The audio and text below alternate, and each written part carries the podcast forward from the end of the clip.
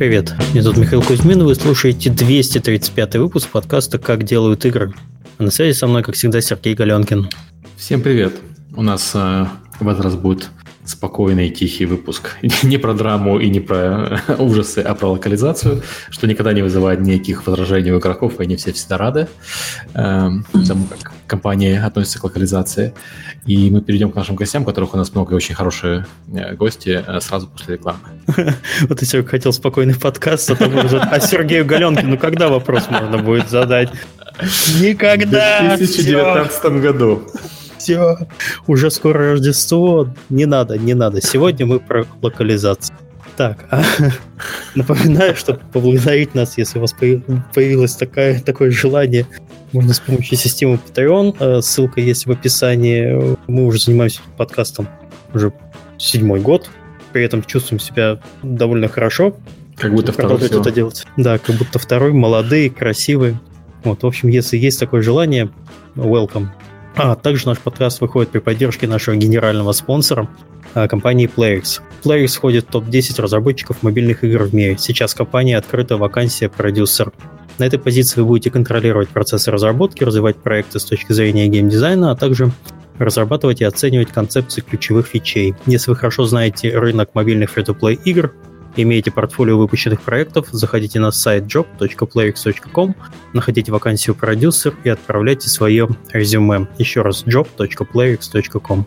Подкаст выходит при поддержке Аподил. Аподил – это платформа для грамотной монетизации мобильных приложений.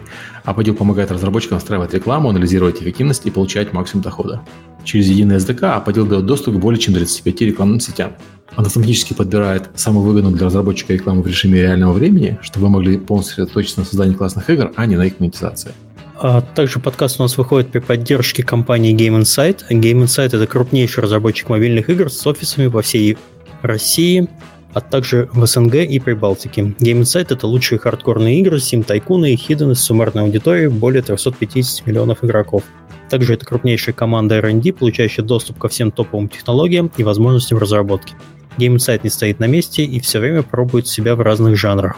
Go пилить крутое. Пиши на dreamjobsobakagameinsight.com или смотри, что у них есть интересного по хэштегу Go Game Insight. А подкаст выходит при поддержке Завод э, Games. Завод Games – московская студия разработки игр. Прямо сейчас команда ищет младшего геймдизайнера без опыта работы. Подробности на сайте завод.games. Еще раз, завод.games. И у нас еще небольшое объявление. 15 э, января начнется уже шестой GP Indie Cup – это крупнейший в Восточной Европе конкурс независимых игр.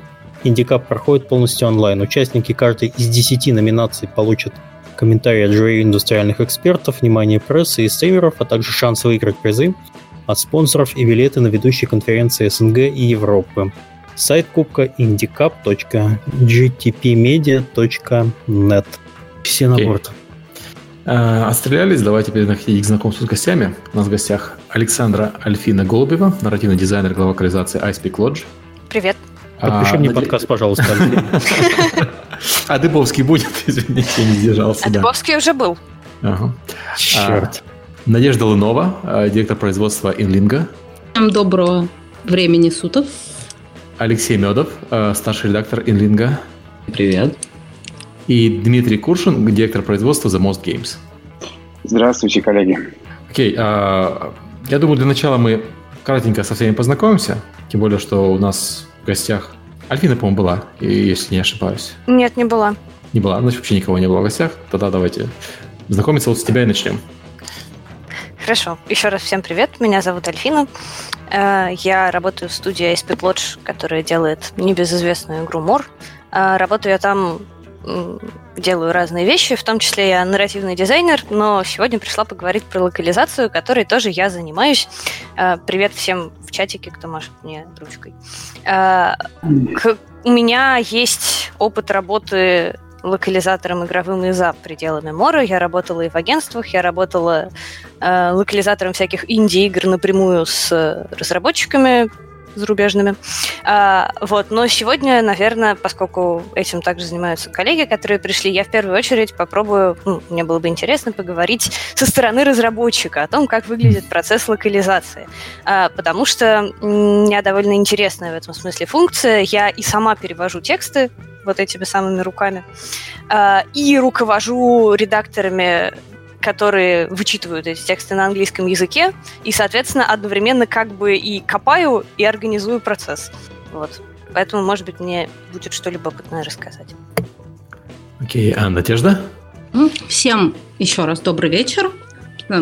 Меня зовут Надежда. Я в локализации игр работаю уже 9 лет. Начинала с переводчика, потом стала редактором, потом главой отдела локализации. Собственно, сейчас я руковожу студией Инлинга а, уже 5 лет. А, наша студия специализируется на локализации игровых проектов как на русский язык, так и на европейские языки и азиатские языки. А, также занимаемся тестированием, то есть был опыт у меня работы и с тестировщиками, и с актерами дубляжа а, для озвучки различных проектов. Эм, что сказать? Ну, также имеется интересный опыт работы с азиатскими проектами. Все-таки 4 года изучения китайского не прошли зря. Конечно, говорю я на нем не очень, но переводить могу вполне себе достойно. А какие проекты можешь назвать, примерно, какими студия занималась? Проекты вот сейчас нужно очень аккуратно, чтобы не попасть под те, которые у нас под NDA. Так, сейчас я вспомню то, что, то, что можно называть. Вот. Ну, скажем так, большинство проектов компании Mail.ru Group, мы занимаемся их локализацией. Угу. А, вот. А, и, в принципе, то, что сейчас выходит китайские ММО, в общем, китайские и корейские ММО-РПГ, которые сейчас есть на а, российском рынке, я думаю, что где-то процентов к 50 мы точно имеем отношение вот, mm, от всей okay. студии. Так, Лех, что у нас из крупного? Вот что прям можно заявлять? Из крупного надо на сайте, наверное, смотреть, потому что, ну, у нас действительно крупные проекты, они в основном под подпиской о неразглашении находится. И а действительно, как, надо а очень, как очень вот аккуратно. Вот? Я дико, конечно, извиняюсь, но как э, вы делаете какие-то работы, а почему скрывается то, что вы участвуете? Ну, вообще, на самом деле, это, конечно же, не наша инициатива, это инициатива заказчика, потому что а, если я правильно понимаю, меня, конечно, никто не знакомил с такими подробностями, но если я правильно понимаю, то а, имена подрядчиков, они составляют некоторую, некоторую коммерческую тайну. Она, конечно, не, не настолько тайна, как, как другая какая-нибудь там касающаяся цифр или там тех процессов, да. но тем не менее имена подрядчиков не разглашаются, и поэтому э, ну, они говорят, вот вы делаете, только про нас ничего не говорите, и про конкретные проекты тоже не говорите. Интересно, классно. Ладно, я зашел на сайт, смотрю, все проекты знакомые, все родные. Life is Feudal, uh, Beholder, uh-huh. The Wild Eight, uh, Pixie Gun 3D, Guns of Boom от Game Insight, uh, Desolate, uh, War Robots от Pixonic uh, и всем известный PUBG. Uh-huh. Количество языков 9. Вот так что вы виноваты за локализацию PUBG. Все понятно. Ну, частично. Частично. Можем это обсудить. Да, можем рассказать. Да, как это было. Обязательно расскажи. Чертовски интересно. Так, Кстати, и... интересно послушать да, про вообще локализацию таких игр, которые вот, не обязательно PUBG, но в принципе проектов, которые очень развиваются в процессе. Угу. Алексей, тогда расскажи про себя, если Надежда закончила. Так, ну, про себя что я могу сказать? Я э, работаю переводчиком игровых проектов, наверное, где-то около 10 лет, просто переводчиком немножко больше. Вот, как моя карьера складывалась? Ну, начал с переводчика-фрилансера, э, с проекта сразу, сразу кинулся в карьер. Это был Конан, э, первая большая игрушка 2008 года, если мне память не изменяет. А потом я стал редактором, вот, набирался опыта э, редактором сначала в одной компании, потом пришел в Инлинго. Ну и в силу своего опыта и многомудрости, в общем, сейчас занимаю должность старшего редактора. Вот, приложил руку ко многим проектам и к тому же PUBG, поэтому я про него знаю. Ну вот, в общем. Окей, хорошо. А, Дмитрий? А, моя деловая карьера в игровой индустрии началась, наверное, в году 2001. Я начал внешним тестировщиком компании Бука. Мой первый проект был Орда 2. Вот, и с тех пор я много где успел поработать. В локализации я работаю где-то года с 2010, наверное. Я начинал в компании Soft Club. До этого работал продюсером а, на в Иннове, на проектах Lineage 2 и Point Blank. А после этого успел поработать в Вале вместе с Сергеем Галенкиным, в Гайдине, и вот сейчас я работаю в Mosgames. А моя должность директор по производству, я также являюсь ведущим продюсером локализации. Из проектов я могу назвать... Последние мои проекты это были Doom, Prey, ну, то есть вот Bethesda проекты, то, что выходили, мы их делали. Мы основные поставщики для Epic Games. Мы делаем для них Fortnite. Вот. Сергей может это... Так вот, кто Fortnite сделал. Вот так вот все. Да. Вот это все и, и, и наши требования, кстати, наверное, про это можно, наверное, отдельно обсудить. Наши требования, чтобы Risky Wheels переводилось точно так же аллитерациями и прочими вещами. Вот это бедный Most Games вынуждены терпеть. Все Именно так. Именно так, да. Ну и мы работаем со многими крупными вендорами европейскими и разработчиками. Я могу рассказать, кстати, почему нельзя называть компанию и называть а, проекты, которые мы работаем, потому что есть Во. так называемые, да, есть так называемые MLV вендоры, они же хабы, ну, то есть европейские крупные агентства, которые локализуют, скажем, языков на 15. И компании просто, а, разработчики, им проще держать в штате одного менеджера локализации, который будет общаться с одним единственным MLV-вендором. Вот. Ну и MLV-вендоры, соответственно, уже набирают своих собственных менеджеров, которые общаются с каждым языком точечно. Вот. Угу.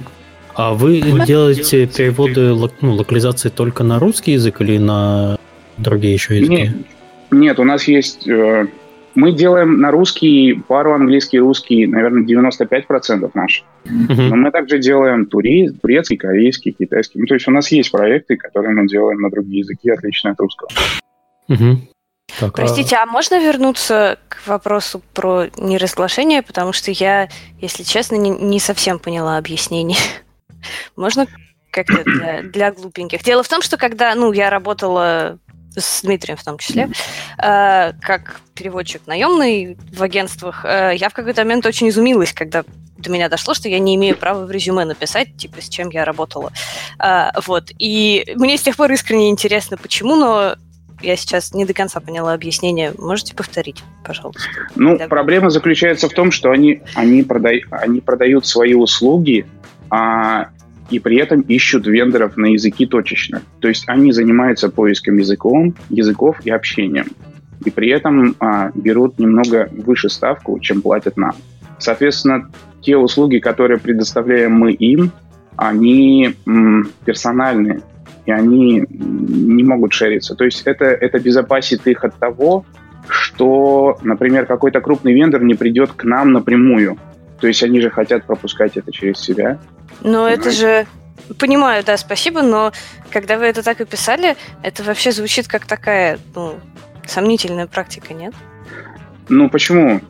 Я, пардон, я с очень наивной позиции сейчас говорю, в смысле, я не имею отношения к бизнесу, поэтому извините, если я глупости спрашиваю. Ну, да, так бизнес работает, так работает э, локализация. Большинство... Ну, то есть большим компаниям реально проще держать одного менеджера по локализации, который будет разговаривать со всеми, э, с одним единственным вендором и получать от этого вендора а, все, все абсолютные языки. Например, если у тебя проект на 200 тысяч, и тебе его нужно локализовывать на 15 языков, ну, невозможно держать одного менеджера, он не справится.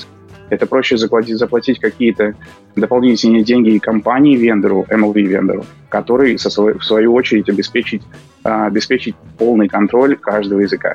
Кстати, странная схема, потому что в большинстве случаев компании не нанимают вас напрямую, а нанимают через вендора, потому что им не хочется самим э, менеджить э, 10-15 компаний по локализации.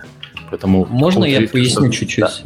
Да-да. А, на самом деле, вот эта схема, когда крупная MLV работает э, с мелкими субподрядчиками, которые в свою очередь работают с э, переводчиками-фрилансерами, на самом деле Дмитрий правильно сказал, но это частный случай, потому что э, неразглашение своих э, субвендоров это действительно нужно для безопасности, потому что ну, тогда крупный клиент может напрямую обратиться к ним для того, чтобы, ну, типа, не переплачивать за услуги крупного MLV. А, но на самом деле NDA э, требует и действительно компаний, которые не работают через MLV, а именно разработчики и издатели, они тоже, тоже требуют подписания NDA, и вот, вот так вот они работают. И там уже, там, там уже не работает эта схема. Я понял, в чем проблема у Альфины, в том числе у меня. Мы начали, мы рассказали концовку, а не рассказали всю схему работы. То есть вот мы сейчас пришли к какому-то выводу, что вот нельзя это делать, а вот кто-нибудь может рассказать, как обычно устроено а, как устроен pipeline перевода, а, если работают с агентством, с субподрядчиком и так далее, чтобы было понятнее. Даже вот я уверен, что большинство людей сейчас не знают, что такое аббревиатура MLV. Мне да, я тоже хотела спросить. Это, это multi-language vendor, то есть это это компания, которая предоставляет многоязыковые переводы, я все правильно понял? Да, да, да, все верно. Хорошо. Ребята, расскажите, пожалуйста, как вообще устроена обычная схема э, связи между компанией, э, разработчиком игр и вот, если у них есть там менеджер по локализации и вот э, остальные субподрядчики. Как это работает? Вот, вот как, как это работает? Я сломал, сломал гостей, Миша. Извините. Но я могу ответить на вопрос, да. если коллеги не возражают.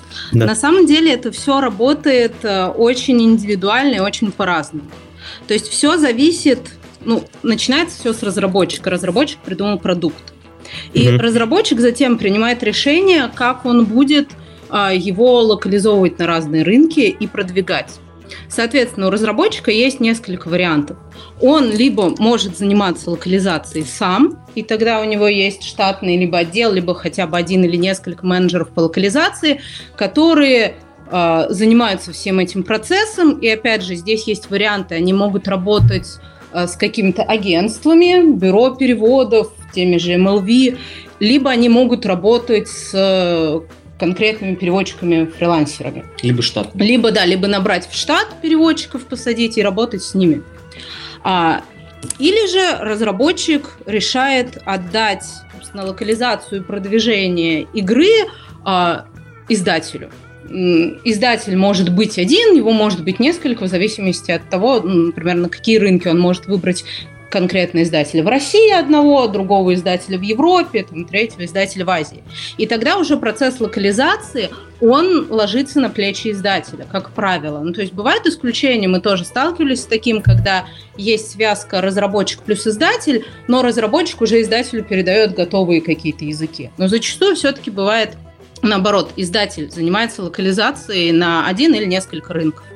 И здесь то же самое. У издателя может быть свой отдел локализации, в котором, опять же, идет сотрудничество либо с бюро переводов, либо с фрилансерами, либо свой штат набирается для локализации. А, ну вот, собственно, вот в, в целом схема вот такая. То есть разработчик может делать локализацию сам, он может делать локализацию через издателя, который, в свою очередь, тоже может делать либо сам связки там с бюро фрилансерами, либо опять же, более такая разветвленная схема, это когда он заказывает в MLV, MLV заказывает в локальных бюро, и локальные бюро уже по рынкам, они там работают либо со своими штатными сотрудниками, носителями, либо с фрилансером. Я стало немножко понятнее. А я надеюсь, что я больше ответила на вопрос, чем вызвала новый вопрос. А, окей, а давайте э, может, пойдем по техническим больше вещам? Ну, в смысле, не по техническим, а, собственно, не по организационным, а, собственно, по, по переводу. Потому что у нас э, Альфина Незякна пришла, она э, большой фанат э, авторского, так понимаю, подхода э, к текстам. И ну, как сказать, фанат э, так звучит. Вообще, меня когда-то учили, что любой переводчик должен быть фанатом текста, который он переводит, потому что задача переводчика — это переложить тот текст, который ему выдали. Э, правда, ну, как мы понимаем, в играх это не всегда так, потому что есть локализация, да, и это, то есть локализация, в смысле процесс адаптации текста игры для той аудитории, для которой делается, например, перевод. Э, и зачастую для самих разработчиков э, интересней, ну, типа, они больше заинтересованы не в том, чтобы сохранить там культурные тонкости и особенности оригинала, а в том, чтобы сделать игру, которая будет понятна их аудитории, потому что это, например, отвечает их бизнес-запросам. Э, вот. Но у нас на море все не совсем так. Ну, знаешь, наверное, правильно говорить про мы говорим специально про локализацию, не, перевод, не про перевод, потому что локализация это все-таки не только перевод, но и адаптация, но, mm-hmm. наверное, стоит разграничить разные типы игр. То есть у нас есть э, люди с опытом перевода как э, однопользовательских игр, так и многопользовательских игр. И, наверное, в многопользовательских играх, особенно во free-to-play проектах, крайне важно, чтобы человек понял вообще, что происходит. А в однопользовательских а... играх можно говорить про атмосферу и передачу оригинального духа. Э, Все правильно, я это ни в коей степени не в каком-то оценочном смысле сказала, mm. просто действительно, ну, бывает разный подход. Э, и я хочу сказать, что локализаторам интересно заниматься и тем, и другим, в смысле и адаптировать, и пере, ну, типа сохранять, да, какие-то там нюансы оригинала.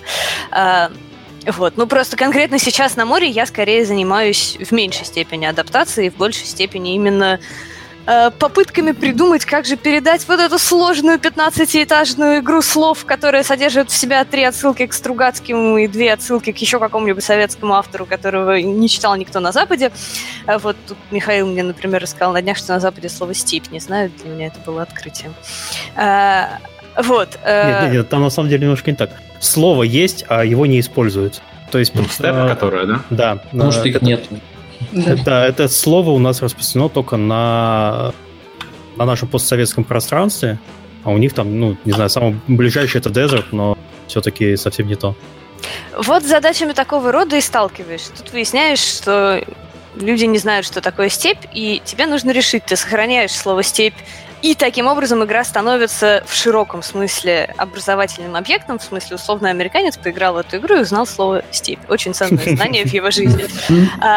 Либо ты убираешь слово «степь» как культурно специфичное и, соответственно, способное снизить, например, эмпатию игрока да, к происходящим событиям и заменяешь его на что-то другое. Вот э, в, этом канале и плывел. Но слово «степь» у нас осталось. Слушай, ну у вас... Окей, слово «степь». Э, вот ваша игра — это отличный пример того, э, я не знаю, кошмар локализатора, наверное, потому что ваша игра сделана российской компанией, не просто российская, там, я так понимаю, с питерскими корнями, то есть такой э, российский на, на стероидах э, в плане культуры, э, про чуму в европейском городе средневековом. Не ну, совсем так, но... Плюс-минус, да, не совсем да, средневековым. Ну, ну, да, я понимаю, что не совсем средневековым, но не совсем, да. То есть это из разряда, как вот, я не знаю, э, для примера, украинская пьеса про Китай. Вот это примерно так же. И это надо перевести это на английский.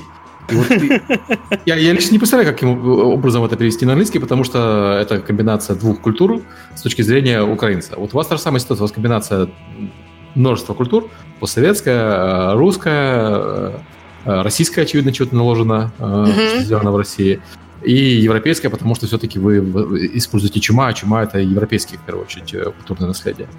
Вот. И я... Я, я лично не знаю, как это переводить, и стоит ли, стоит ли это переводить, сохраняя оригинальные русские оттенки, потому что вы, сохраняя их, вы можете потерять все остальное. Ты знаешь, э, позволю себе быстрое лирическое отступление. Э, читала я книгу их Апраксия Питера Вотса. А, и в ней описаны некие, значит, некая организация, не так важно какая, в будущем это фантастика, которая научилась приручать торнадо. Хм. А, то есть, ну вот, это какие-то такие крутые чуваки, которые могут, типа, как суперобил, куда торнадо посылать на врага. Хм. И вот я слушала это, ну, аудиокнигу, и думала, я русский человек, я не американец. Мне никогда не понять, культурных кодов, которые за этим стоят. То есть я понимаю, типа, интуитивно, да, что приручение торнадо это что-то очень важное для американца. Крайне ну, важное. Вот с канадец, но все равно там да, близко культура. Вот мне не понять в полной мере, но я могу в какой-то степени умом постигнуть, да, то есть, ну, я ставлю себе галочку, я понимаю, что это что-то очень важное. И в каком-то смысле я образовываюсь, когда это читаю, потому что, ну, я начинаю чуть лучше понимать американскую культуру. А, примерно на это же мы и надеемся в случае с условными там американцами, которые будут играть в мор. В море столько русских и европейских и азиатских культурных кодов, что их даже если бы кто-то сумасшедший захотел их оттуда вычистить, это просто невозможно было бы. А, поэтому нам остается надеяться на, скажем, чуть более прилежного игрока, который а, при виде незнакомого слова не впадает в кататонический ступор, а ну, пытается постигнуть этот концепт, потому что а иначе с морем никак. Он, ну, он не универсальный культурно. Вопрос про степь. Откуда степь в средневековом, в, средневековом, в европейском, ладно, не средневековом. Откуда степь в европейском городе, возникнет вопрос вполне логично, потому что ее там быть не может. Ну, там же не такой э, рациональный мир, который соотносится с какой-нибудь там конкретной реальной локацией и так далее. Там же типа мешанина культур и всего вот этого. Вот, но мы как-то ушли от локализации, прошу прощения, Да, мы, мы, мы перешли к Муру. А, хорошо, вот ты подняла вопрос, э, как сказать, адаптации или э, как правильно передать э, культурный код людям, которые с ним не знакомы.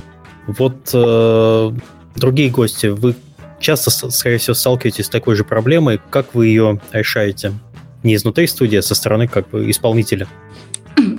Ну, вы знаете, вот Альфина разделилась да, с, вот, сложностями своего проекта. Я хочу сказать, что у нас был недавно такой интересный случай. Мы переводили, опять же, китайскую MMORPG игру, которая была в сеттинге Древней Греции. То есть китайцы написали игру про Древнюю Грецию, про древнегреческих богов и так далее. Assassin's Creed Odyssey, наверное. Нет. Внезапно шутка. А, ну, и, собственно, там-то э, были проблемы фактологического порядка. То есть э, в процессе изучения текстов мы поняли, во-первых, что китайцы очень слабо, ну, по крайней мере, те конкретные китайцы-разработчики того продукта, они очень слабо понимают вообще в Древней Греции и в ее мифологии.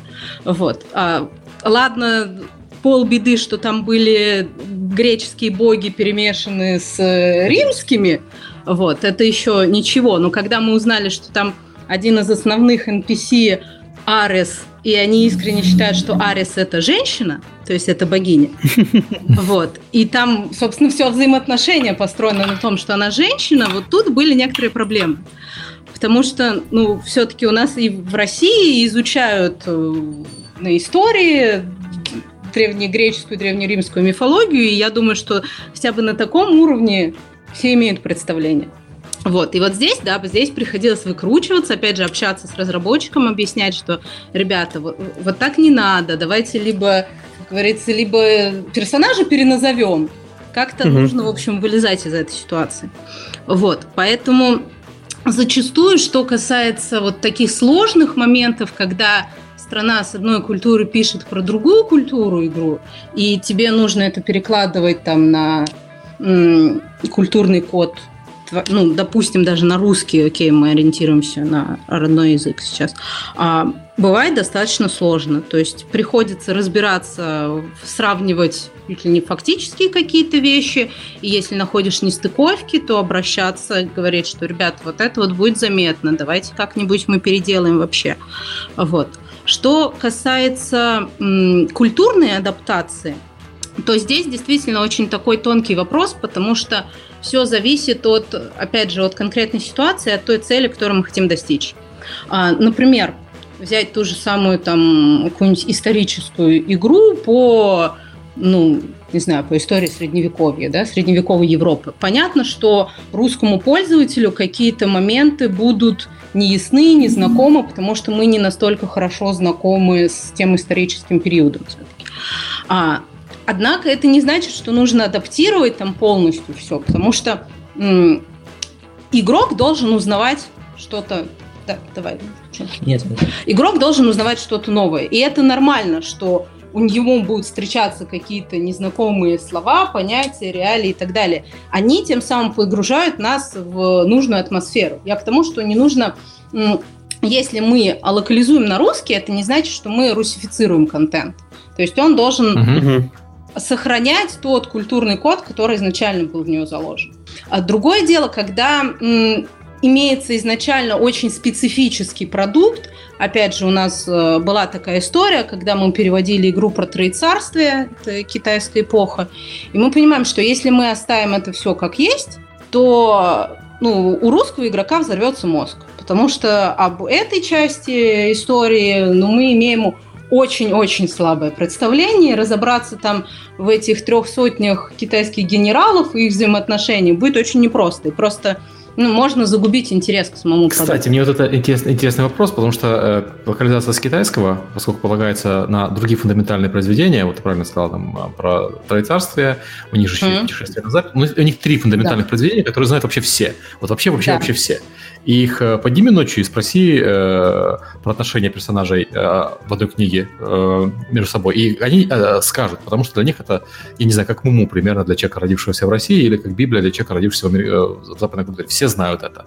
Но из-за этого, когда они делают, строят произведение, они, естественно, строят на фундаменте, э, полагая, что вот наш, наша аудитория знает отношения между двумя этими персонажами, а мы сейчас как-нибудь хитро это сделаем, перекрутим, чтобы они знали отношения между персонажами, и при этом все равно вот то, что мы сделаем, было бы интересно. Но для аудитории за пределами Китая, которые не знают про изначальные отношения между персонажами, все это выглядит как, извините, китайская грамота. И как вы это локализуете? Это, ну, мне кажется, невозможно, в принципе, локализовать даже. Ой, а Ну, можно? Да. Сори, прошу прощения, прошу прощения, что вклинилась. Говорите. Здесь, да, это сложная задача, очень. Мы стараемся делать контент более простым и понятным для э, русского пользователя. То есть бывает, что в итоге перевод, то есть делается изначальный перевод, ну, скажем так, не то, что подстрочник, ну, черновой вариант с китайского без каких-либо адаптаций, просто для того, чтобы понять вот эти вот взаимодействия между персонажами, какой из них на самом деле главный, особенно если мы говорим о MMORPG, где там происходит развитие, и мы потом там можем через несколько апдейтов только узнать, как у нас трансформируется роль персонажа этого в игре. Вот. А, то есть сначала мы делаем перевод всего контента для того, чтобы понять, какие есть взаимосвязи, и потом смотрим, а что нужно обязательно адаптировать для понятности, что там можно слегка поменять, сохранив при этом все связи. То есть в итоге как костяк берется механика, все взаимодействия игровые, а, профили основных персонажей, и при этом могут переписываться истории, могут переписываться отдельные квестовые ветки для того, чтобы, опять же, было понятно, была понятна сюжетная линия, близка там русскому пользователю. Вот. Переписываются в том числе какие-то имена, географические названия переделываются для того, чтобы вызвать ассоциацию русского человека и не грузить его там всякими этими историческими фактами из э, китайской культуры. Вот. А при этом остается основное, основные принципы развития сюжетных линий э, и фактически какие-то вещи по игровой механике. Я хотела, если можно, привести релевантный пример из своего опыта.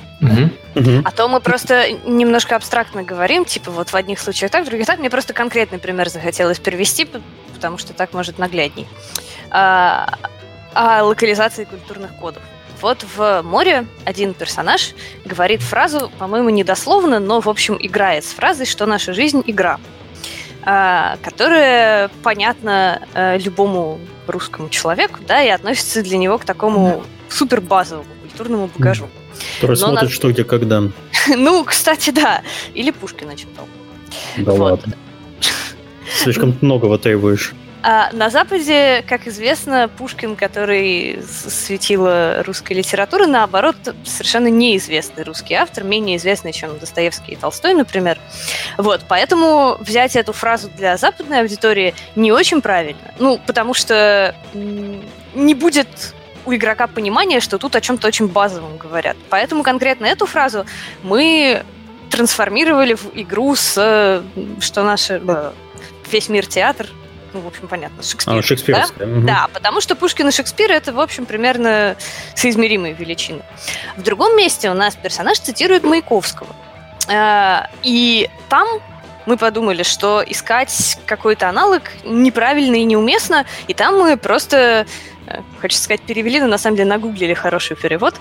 Э, действи- Действительно удачный, на мой взгляд. Э, Просто перевели фразу Маяковского А, так что игрок может и не поймет, что это цитата, но, так сказать, вот этот особый выразительный, да, такой рубленый стиль Маяковского он словит.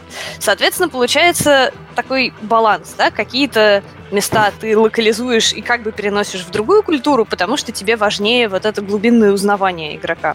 А какие-то места ты не транспонируешь в чужую культуру, а вот э, переводишь и как бы понимаешь, что западный игрок воспримет это не как цитату, а как просто какую-то необычную фразу. И ты морально готов к тому, что здесь вот культурной связи не будет. Вот, это был пример. Есть, да, у меня есть пример, кстати, из того же Fortnite, когда mm-hmm. на, на начальном этапе вводили новые космические предметы, и один из инструментов появился благодаря стримеру Ниндзя – а, он как-то заявил, да. да, он как-то заявил о том, что я у разработчиков готов купить все, что угодно, даже Вантус. Ну, примерно цитата его. Mm. А, и в игре, когда мы появи, получили этот текст на, на локализацию, мы об этом еще не знали. Этот предмет назывался планджа, вот, и он состоял, из, собственно, из двух слов. Это планжер, а, вантус и ниндзя. Ну, то есть они взяли первую часть первого слова и вторую часть второго слова. Склеили mm-hmm. получили. А, и на русский мы это перевели в первой итерации, как, по-моему, это был водопроводчик, но мы совершенно не знали ни контекста, ни картинки, ничего у нас не было. То есть в те времена мы еще не получали визуальный референс, сейчас, сейчас с этим все хорошо, но тогда было не очень. А, и буквально после релиза, через день, через два, мы узнали про эту шутку, узнали, мы увидели видео, как ниндзя радуется этому предмету. И в результате мы прекрасно понимали о том, что а, некоторые игроки просто не знают, кто такой ниндзя стример. Вот. И мы а, адаптировали этот предмет как катантус. То есть это у нас получилось катана и плюс вантус.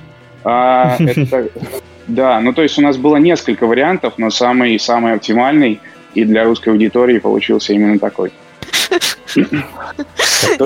История, моей жизни, да. Ну, перевод, э, перевод, кстати, да, у нас компания очень, команда, которая делает тексты для Fortnite, она страшно любит игру слов. Я так понимаю, что у вас там постоянно немножко ад, когда вы переводите наши названия все. Да, то есть на самом деле, если мы будем говорить как раз про локализацию, про процессы, то а, у нас очень много итераций, когда мы получаем визуальный референс и м, предварительные варианты текста ага, предметов, и, ну, вообще косметических обликов, которые появятся в игре. Мы их согласовываем... Давайте к этой теме перейдем, потому что, в принципе, мы проблему обозначили, это передача культурных э, моментов, что очень сложно делать. Я так понял, есть всего лишь два решения. Либо пытаться найти аналог, как с Пушкиным, найти на Западе тоже популярного автора классического, сделать это, либо просто забить. Вот как- как-то так получается. Ну, вообще не ну, совсем так, на самом деле, потому что здесь как бы эти два варианта, они... Google Translate использует нам там уже в чате, уже который Нет, раз Google пишет. Google Translate, кстати, не надо обижать, он, он часто бывает полезен. Вот, я потом расскажу, для чего, если вдруг интересно. А, я хотел сказать про два варианта вот как раз культурной адаптации. Здесь нужно понимать то, что, а, допустим, та игра, про которую говорила Надежда, то есть это стратегия там в сеттинге Троецарствия. Это вещь такая, в общем, очень специфическая, потому что она по истории Древнего Китая, в котором у нас в России никто особо не разбирается. А, но нужно понимать, что сама по себе эта стратегия – она не, не ставит перед собой каких-то образовательных целей. То есть она для китайцев она просто увеселительная. Это просто такой сеттинг. Для нас это был бы лютый талмуд, который пришлось бы э, штудировать хуже, там, я не знаю, сто лет одиночества. Вот, потому что имен, имен очень много, да, и все умирают потом. Вот. А, но нужно понимать то, что вот там, где этот сеттинг и вот этот культурный код, он, ну, по большому счету не принципиален, да, там с ним можно обходиться, ну, как угодно. Можно искать замены, а, можно выдумывать свое, если хочется, если есть силы и, и талант для этого. Вот. Но есть э, игры, которые э, жестко специфические, они очень, очень сложные, они такие вот все из себя гиковские – и там, наоборот, очень важно весь этот культурный код сохранить до мельчайших, мельчайших подробностей. Например, ну, э, допустим, игры какие-нибудь по э, истории, где э, воспроизводятся исторические события очень точно, вместе с характерами, вместе с, э, вместе с, с какими-то историческими деталями. И там задача прямо противоположная. Ничего из этого культурного кода не упустить. И это другого рода работа, потому что этот культурный код нам, допустим, как переводчикам, ну, допустим, как переводчикам на русский язык, он нам, конечно же, чужд, и это выливается в очень серьезную исследовательскую работу, которая проводится еще до того, как мы начнем переводить. Вот, то есть, э, ну, здесь нужно исходить из цели. Это не просто два подхода к одному продукту, это разные подходы к разным продуктам, по большому счету. Решение проблемы с троецарствием, я думаю, решит Sega, когда выпустят Total War Three Kingdoms в начале следующего года. У них огромные талмуты, огромные википеди... вики... буквально, да, буквально вики... википедические справки по, по всему, что там происходило, по всем персонажам, по всему остальному. Но ну, если это начнут в школе преподавать, начнут эти классы, заставляя играть в этот Да, только, только, только тогда это исправится, потому что там же, кроме, кроме исторических персонажей, там же еще куча выдуманных персонажей. Я, кстати, не знаю, будут ли они у Сеги или нет. И мифические персонажи, которых точно не будет. Ну, я, я не буду про это рассказывать сейчас. А, Вот, но продолжая тему Катантуса, мы делали, когда... Нет, на, на самом деле я переключусь на другой проект. Мы делали, когда Two Point Hospital для Sega а, с, их, с их выдуманными болезнями. А, это тайкун про, про болезни, которые не существуют. Вот, и он полностью был наполнен а, духом великобританских шуток которые совершенно непередаваемы для русского языка. И поэтому такие заболевания, как Queen, превратились в заболевания под названием сплин, например. Вот, и, и все такое. Ну, кстати, клевая а, адаптация, по-моему. Да-да-да. На самом деле у нас команда, команда супер повеселилась на этом проекте. Мы получали очень хороший референс, потому что каждое название заболевания сопровождалось очень подробным описанием, что происходит вот с этим пациентом, и поэтому mm-hmm. разгуляй душа там была. Можно было придумывать а, все. Ну, то есть мы представляли визуальный ряд, как это будет выглядеть, как у человека будет, ну, у пациента лампочка вместо головы и все остальное. А вот, ну и, соответственно, мы выдумали свои собственные м- супер адаптированные, как мы считаем, а, версии болезней. А если говорить про процессы локализации и брать, например, Fortnite, mm-hmm то сейчас процессы построены очень хорошо. Мы получаем перед тем, как э, выходит, планируется к выходу новый патч, мы получаем визуальный референс и примерные варианты названий косметических предметов. Соответственно, у нас есть возможность подумать над ними, согласовать их. То есть у нас проходит пол, полный процесс, даже в несколько, бывает этапов 5, когда разработчики меняют визуальный ряд, и текстовый ряд. Ну и, соответственно, как, когда нам приходит а, запрос уже о вставке переведенного текста а, в логкит, логкит это как раз вот, в общем-то, весь, весь большой файл с, с локализацией, то у нас уже, в общем-то, все готово. То есть это нам... Мы поняли ошибки прошлого, потому что раньше референса, и мы не представляли, как это будет выглядеть. И на этапе тестирования обнаруживались проблемы, и приходилось менять что-то. Ну, мельчайшие проблемы, но теперь это полностью устранено, и это очень сильно помогает. И спасибо разработчикам за это, и спасибо команде локализации Эпика за это. Вот. А, да-да-да, говори. Я просто хотела сказать, что уже несколько раз зашла, ну, затрагивалась болезненная для локализаторов э, тема референсов и того, насколько ты знаешь тот продукт, который ты переводишь. И, возможно, мы могли бы поговорить о ней тоже, потому что интересно, каким разным бывает опыт в этой сфере. Ну, давайте поговорим. Э, это, наверное, касается в первую очередь не высших проектов, потому что, ну, когда проект вышел, действительно не, не так сложно сесть и поиграть в него полчаса. А вот э, проект не вышедший, там Total War очередной, например, э, который делается, как, как вы с этим поступаете? Мне вот было бы интересно узнать у коллег, какие крайности бывают. В смысле, какое минимальное количество информации о проекте бывало, с чем приходилось работать, и какое максимальное? Могу рассказать про крайности очень, очень легко и, и подробно. Mm-hmm. А, на самом деле, крайности м- вот такие. Проект переводился, например, на какие-нибудь языки, кроме русского.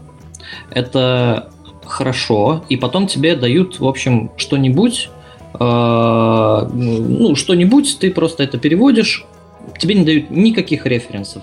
Ты, в принципе, можешь даже не знать, о чем этот проект, и тебе говорят, вот здесь, ну, кусочки тут вот какой-нибудь э, довесок к уже переведенному проекту, но он еще не опубликован, мы просто его перевели, а вот тот, кто его переводил, э, вот он не доделал, э, но мы вам все равно не пришлем, вот весь лакит. Вот вы только вот эти вот 12 строчек мне переведите. И там такие строчки, которые, которые могут означать ну вообще что угодно, ну совсем что угодно. Charge this unit. И типа, да, и, и ты такой думаешь, ну, надо придумывать вот что-то, ну, настолько глобальное, чтобы оно вот прям вот ко всему вообще подошло. И это, это большой челлендж. Казалось бы, там какие-нибудь 12 строчек, вот, но они... А, обычно это fail на самом деле. Но понятное дело, что мы с этим практически ничего сделать не можем. Вот, потому что чаще всего такие задания возникают от нехватки времени. И ожидать, что заказчик ответит на какие-то вопросы и даст какой-то референс, ну, это наивно. Опыт показывает, что так не бывает. Ну да, в качестве вот. примера можно привести, привести какой-нибудь лог-кит, например, тысяч на 15 строк, в котором раз в 10, к примеру, встречается слово fire, и э, идентификаторы у этих строчек 001, 002, 003 и так далее.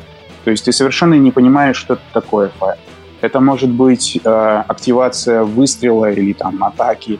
Это может быть fire, который огненный, потом склеится со словом damage.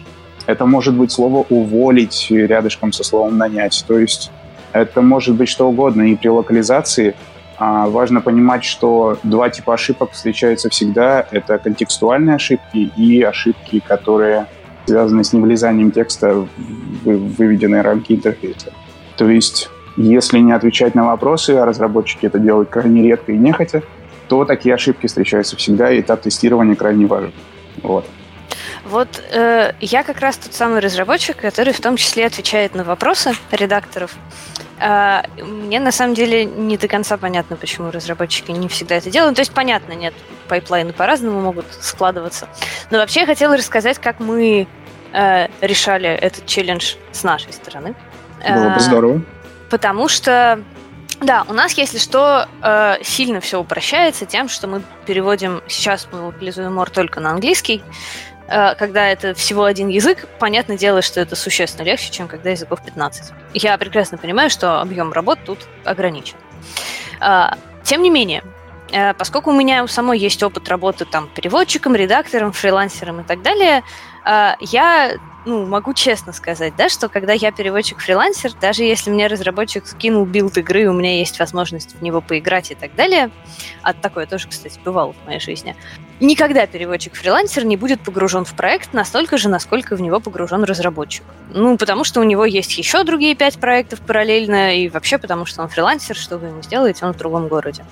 И на самом деле неразумно ожидать. За перевод извини. Да-да-да. Неразумно ожидать от него такой же степени погружения, как, например, есть у меня. А, поэтому я стала думать, а у нас э, процесс построен следующим образом. Николай пишет тексты, большинство из них перевожу я сама, э, что более-менее гарантирует, что там по смыслу все правильно да, переведено. Но иногда мне помогают некоторые мои коллеги в студии, иногда помогают некоторые знакомые фрилансеры здесь же. Потом и это тот этап, о котором я хочу рассказать, эти тексты отправляются носителям языка на редактуру. У нас есть э, крутая команда редакторов. Отдельная, кстати, история, как я ее искала. А, потому что, когда стало понятно, что, конечно, тексту Мора нужна вычетка носителями языка, а, я столкнулась с проблемой. Это может быть не до конца очевидно человеку со стороны, но не любой человек, который знает английский язык, является хорошим редактором. И не любой хороший редактор является хорошим редактором для игры Мор, которая достаточно специфична с литературной точки зрения. И я столкнулась с тем, что я посылаю текст э, там, американцу какому-то, вроде как профессиональному редактору, на вычетку, он его вычитывает, и текст у него грамотный, но он, ну, производит совсем не то художественное впечатление, которое нам надо, он от другой игры. А при этом я, не являясь носителем языка, э, может быть, не всегда могу достаточно внятно объяснить, где надо было сделать иначе.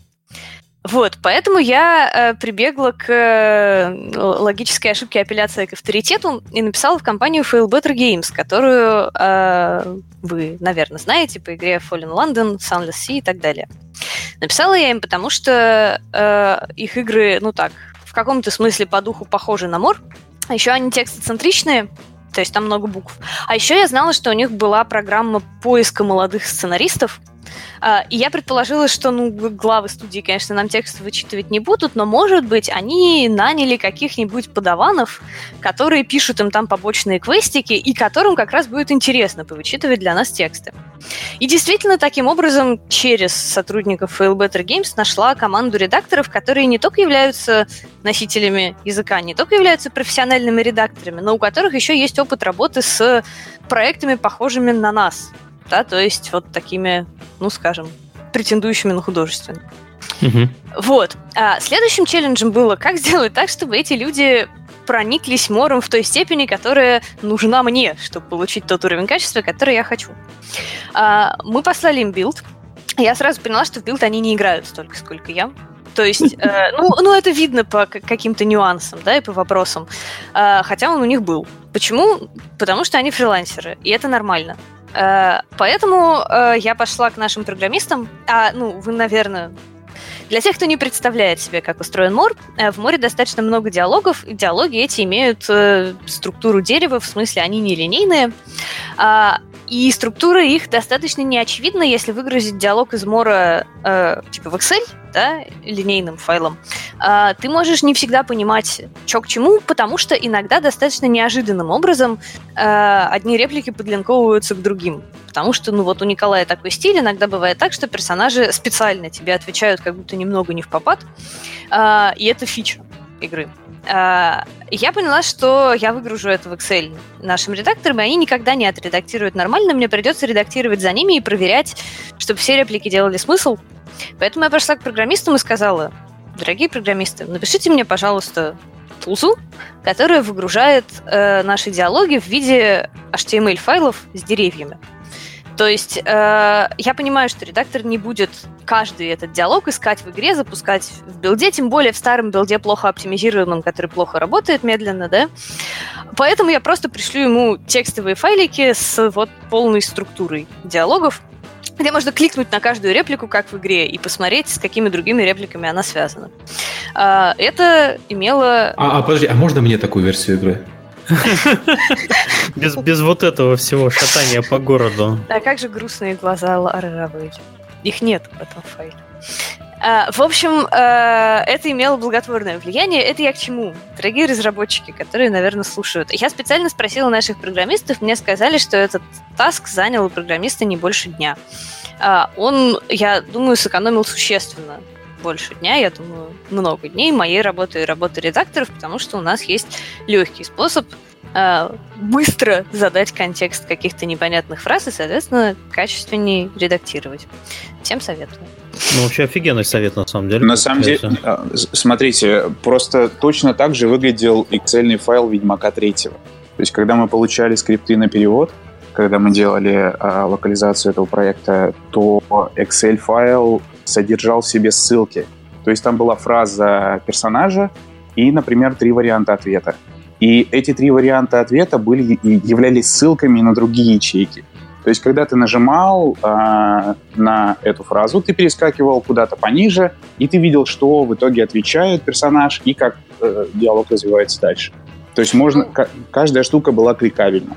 То есть С это этим, очень... наверное, как-то связано то, насколько хороша локализация Ведьмака 3. Ну, наверное, да. Ну, то есть, на мой взгляд, это пример чуть ли не лучшей игровой локализации на русский язык, которую я вообще видела, и большой респект за это. И мне очень приятно знать, что э, мудрые практики участвовали в этом процессе. Я, хорошо, что переспросили, потому что я думал, читая Альфину в Твиттере, никогда не поймешь, что она либо сарказм, либо правда. Вот точнее. Сейчас была правда. Да, я абсолютно искренне, честно. Так, хорошо. Мы вообще немножко так растеклись по драйву. Я даже не понимаю, на какой части документа мы сейчас... И мы вообще идем по плану, Миш, вообще не по а, Вообще прекрасно. Я предлагаю сделать даже два подкаста. Сначала просто выговориться, я смотрю, у людей наболело, а потом пойти по плану. Хорошо. Так, эм, Мы... Хорошо, вопрос был про волонтерские переводы, кстати, в плане, для разнообразия. Давайте что-нибудь один вопрос из плана спросим. Ну, волонтерские переводы. Это я предложила эту тему. Могу да. объяснить, что мне интересно. Мне интересно мнение коллег, которые э, более потоково занимаются переводами, потому что, ну, я все-таки сейчас веду один проект и как исполнитель только с другими работаю. Я сталкивалась с тем, что многие инди, и не только инди разработчики, не нанимают профессиональных переводчиков, а идут в комьюнити и говорят, наше клевое комьюнити, локализуйте нам игру, пожалуйста. Идут а, на нотобиноид какой-нибудь, и там выгружают скрипты, и там народ фигачит. Все. И у некоторых людей даже получается это сделать, в смысле, тогда даже бывает так, что такой проект действительно доходит до завершения. А, при этом, Слушай, на мой, так работает. на мой довольно взыскательный взгляд, а, не всегда эти переводы супер-мега хороши.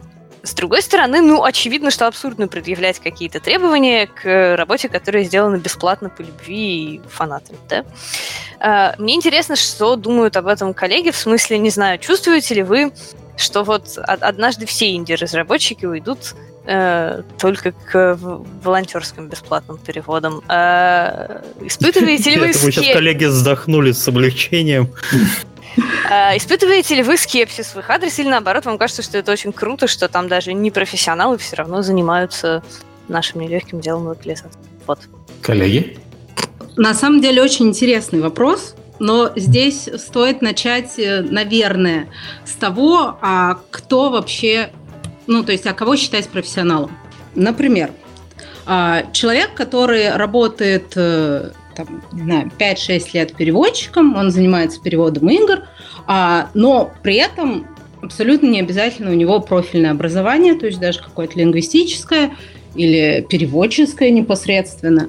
То есть э, в индустрии перевода и локализации и я вот, например, за 9 лет работы я сталкивалась со многими талантливыми людьми, действительно, которые не имеют профильного образования, которые даже не могут не иметь большого опыта а, в переводах, но при этом они делают офигительные тексты.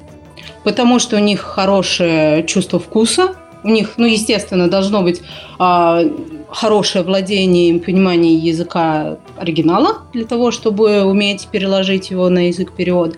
И у них должно быть хорошее чувство вкуса родного языка. И это напрямую может быть вполне не связано ни с его там, ни с профессией человека, ни с образованием. Он просто делает офигенные тексты, которые классно читать, и он хороший переводчик. И поэтому, по большому счету, в волонтерских переводах, волонтерские переводы, они могут быть классными, они могут быть хорошими. А если это делают люди, вот такие, если это делают люди талантливые, тем более, когда у человека там глаза горят на игру, он хорошо в ней разбирается, потому что он сам там, не, не знаю, прокачался до 80-го левела, и весь там необходимый контекст по э, игре, по ее лору, миру и так далее он получил. А, другой вопрос, что действительно, когда а, делается локализация силами добровольцев, ну, с них ничего не спросишь. Потому что человек за бесплатно делает это в свое там, свободное от работы и прочих дел время. Поэтому это неконтролируемые сроки, потому что, ну, как смог, так смог. Вот сегодня я посидел два часа, а вот потом еще через неделю два часа посижу. Вот. И если это достаточно большой объем текста и работает одновременно несколько человек над ним – то здесь как раз возникает проблема согласованности команды. Будет ли она общаться между собой? Насколько будет эффективно это общение? То есть, возможно, что в итоге инди-разработчик получит такое лоскутное одеяло из разных кусочков. Вот один перевел вот этот фрагментик, второй вот этот фрагментик, и они между собой даже термины не согласовали, и как бы, а что вы с этим делать? А что-то, может, и даже и забыли перевести. Да. И вот когда такое происходит, то ну, я бы посоветовала инди-разработчикам, да и не инди, любым разработчикам, которые используют метод краудсорса, а, метод волонтерских переводов, все-таки обращаться к специалисту. То есть э, должно быть такое одно организационное звено.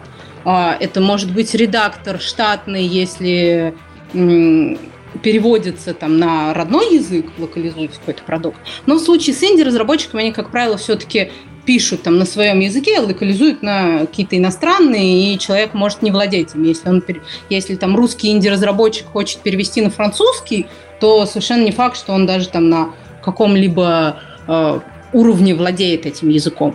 И вот тут я бы советовала обращаться уже к профессиональным там студиям, агентствам, а, которые все это причешут, поймут вообще, как с этим работать, а, отредактируют, там, я не знаю, сделают глоссарий, чтобы все чтобы один термин там во всех текстах назывался, переводился одинаково, а не как там десяти разным людям вздумалось. Вот. Причешут это по стилю, потому что у каждого человека все равно свой стиль, тот или иной. Вот. И такая схема, да, она вполне жизнеспособна, она вполне рабочая, если э, во главе есть какой-то правильный организатор, который потом это все утрясет и приведет к нормальному состоянию. Я зайду на, на этот ответ с другой стороны, потому что не совсем у инди-разработчиков есть такие люди, да у них вообще локализационных менеджеров нет, у них даже денег на это нет. И совести у них нет. Нет, нет, нет. Я очень хорошо отношусь э, к инди-разработчикам, и мы очень любим с ними работать, потому что а, смотрите, как происходит схема локализации инди-игры. А инди-разработчики, которые там, наскребли где-то денег, создали игру, они, а, понятное дело, делают ее на английском, даже если это русские разработчики потому что только на английском можно более или менее ее продать. И если эта игра заходит, и если эта игра получает хорошие отзывы в большом количестве и хорошо продается, поверьте мне, инди-разработчики обращаются к компании-локализаторам и заказывают хороший перевод. Это случалось не раз. Проблема заключается в том на начальном этапе, что у них нет денег я очень, ну, то есть я как игрок, там, сколько, 25 лет я играю в игры, я скачивал на начальных этапах локализации, откуда там, не знаю, Zone of Games и неважно откуда. То есть, да, было такое. Да, Fallout э, первый в переводе кого там, Фаргуса, он был переведен наполовину хорошо, наполовину Google Translate. Ну, такое случается. Такое случается. Но инди-разработчики прекрасно понимают, что если проект окупается, если игроки а, любят их проект, то они сделают для них нормальную локализацию. Вообще инди-разработчики отличаются как раз тем, что, вы знаете, вот вы задаете вопрос инди-разработчику, вот Александр, например, тоже инди-разработчик, а вы задаете вопрос инди-разработчику, и он тебе на следующее же утро пришлет ответ, если мы общаемся с американцами. Я отправляю вечером вопросы и с утра получаю ответы. И именно так работает, потому что инди-разработчики просто трясутся за свои проекты, они их очень любят. А, а если говорить о больших каких-то, ну, в смысле, компаниях, разработчиках, там, 3А проектов, а, бывает такое, что даже не получив текст и не получив первый запрос, нас сразу предупреждают, чуваки, по этому проекту от этого разработчика ответов не будет вообще. И все, делайте, что хотите. Вот. Я надеюсь, я ответил на вопрос. У меня, кстати, тоже очень позитивный опыт работы с другими инди был, потому что ну, мне доводилось и с проектами покрупнее работать, и действительно, и с проектами помельче. И действительно, в среднем есть такая корреляция, что на большом проекте тебе могут даже не прислать ответы, хотя все же чаще присылают. А инди-разработчики — это люди, которые в 3 часа ночи тебе э, пойдут править билд игры, чтобы добавить в него переменные для разных родовых окончаний, которые они изначально не добавили, потому что делали игру действительно на английском, э, но ты им написал, что вот, а изящный-то перевод получился бы, если бы вы добавили, и они реально берут и пишут это. В этом смысле с инди работать очень приятно. Да, согласен, именно так и происходит. А, ну, я просто хотел сказать, что инди-компании потому инди, что они маленькие, могут шевелиться быстро. Это как бы не, не значит, что большие компании не любят игроков. Означает, что большие компании не, не один человек этим занимается. Да, да, да, Сергей. Это просто в больших компаниях очень сложные структуры, и пока эти вопросы дойдут до какого-то там кого, геймдизайнера или кто может вообще, в принципе, на это ответить, пройдут, а, не знаю, месяцы, например. Даже такое бывает. Все так. Mm. Это был не сарказм. Окей. Нет. Я теперь чувствую потребность пояснять. Простите. Так, у нас э, вкратце был как раз э, пункт про поиск редактора. Мы, мы его толком так и не, не, не рассмотрели, правильно? Кстати, да.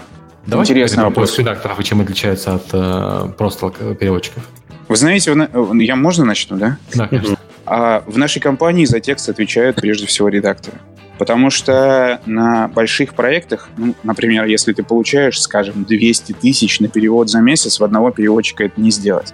И эти тексты кто-то воединое должен завести. То есть проверить всю терминологию, стилистику выровнять, ну и все остальное. Поэтому... А 200 тысяч чего получаешь? Слов. 200 ага. тысяч слов на месяц. Ничего. Вот. А, ну да, бывает и такое. То есть мы подключаем бригаду из нескольких переводчиков, они работают, общаются между собой, и, а, советуются с редактором, ну и редактор их направляет, как сказать, на нужное русло, а, и, в общем, потом за ними все выравнивает, и такой текст, в общем, получается. Он именно редакторский, то есть а, именно редактор отвечает а, за текст, и каждый редактор хорош и плох в чем-то. То есть каждый редактор специфичен, и э, редакторов мы выбираем очень тщательно на проекте. То есть если мы делаем какую-то историческую стратегию, то, соответственно, редактор у нас будет с, с соответствующим опытом. А если мы делаем шутер, то редактор у нас будет с соответствующим опытом тоже. Ну, Я и... прошу прощения, а редактор, он э, какие функции выполняет?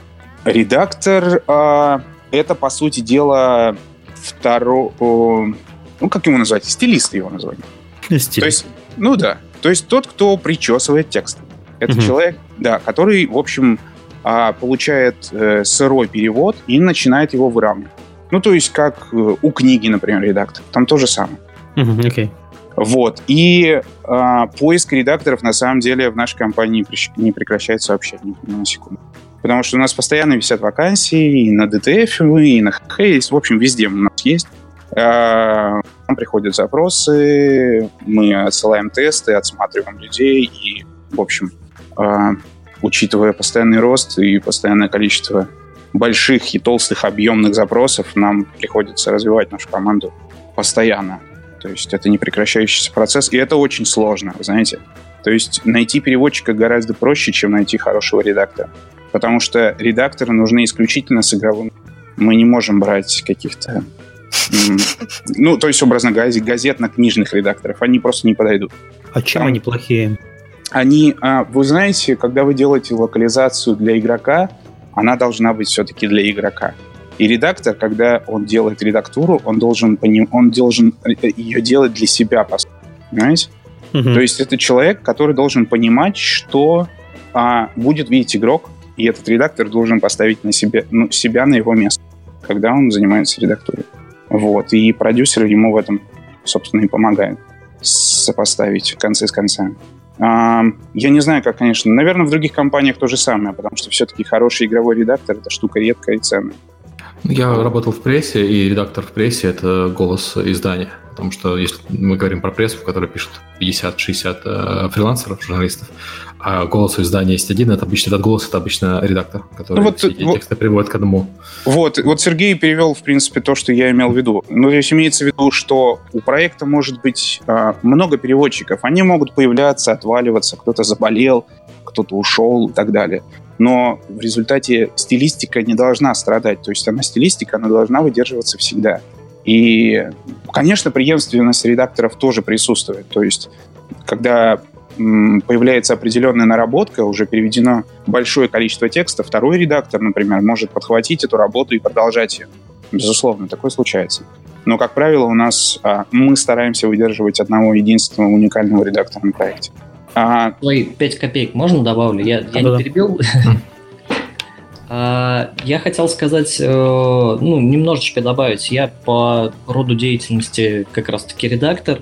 Вот. А так как я старший редактор, я постоянно принимаю участие в том, что э, мы как раз этих редакторов ищем, э, мы их собеседуем и, собственно, всячески оцениваем для того, чтобы понять, они подходят для работы в нашем коллективе или не подходят.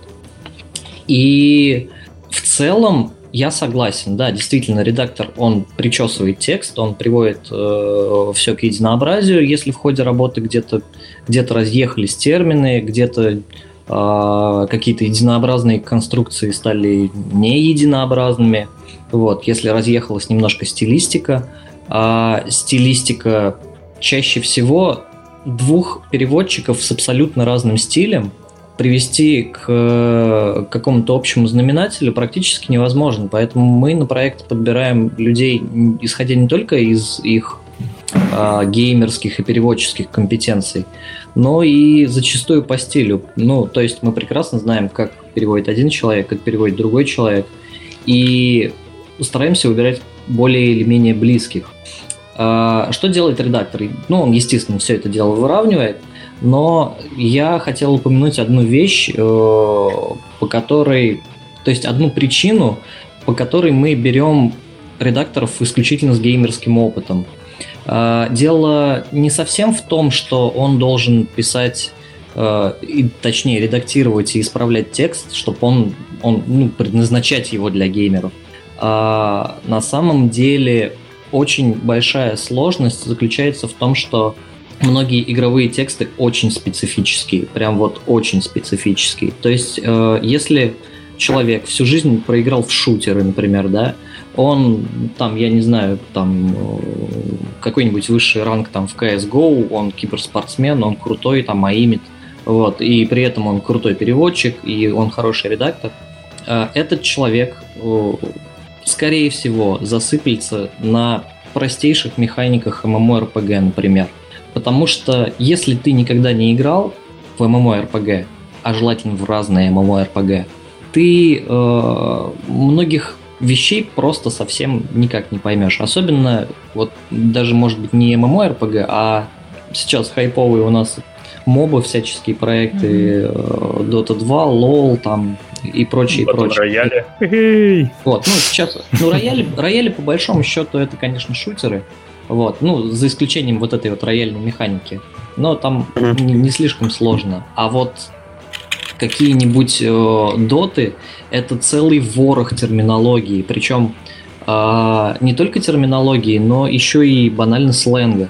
То есть вот эти все ганки, там джанглеры, миды, фарм и прочее, э, человеку, даже геймеру, но без как бы специализации там в моба, это прям, ну, совсем темный лес. Мы когда с этим столкнулись, чуть-чуть поглубже, то есть мы примерно это представляли, но нам довелось переводить какой-то текст, и там была прям вот хардкорная моба, прям вот совсем хардкорная, и там были какие-то вещи, которые приходилось реально очень долго выяснять. А, и выяснять приходилось либо у людей, которые ну, вот так же хардкорно геймят а, в мобу, либо шариться по всяким иностранным форумам и искать эти слова, и чтобы нам их там объяснили, они просто упомянули. Потому что для них-то это как бы само собой разумеющееся, а мы пытаемся понять, как же это работает.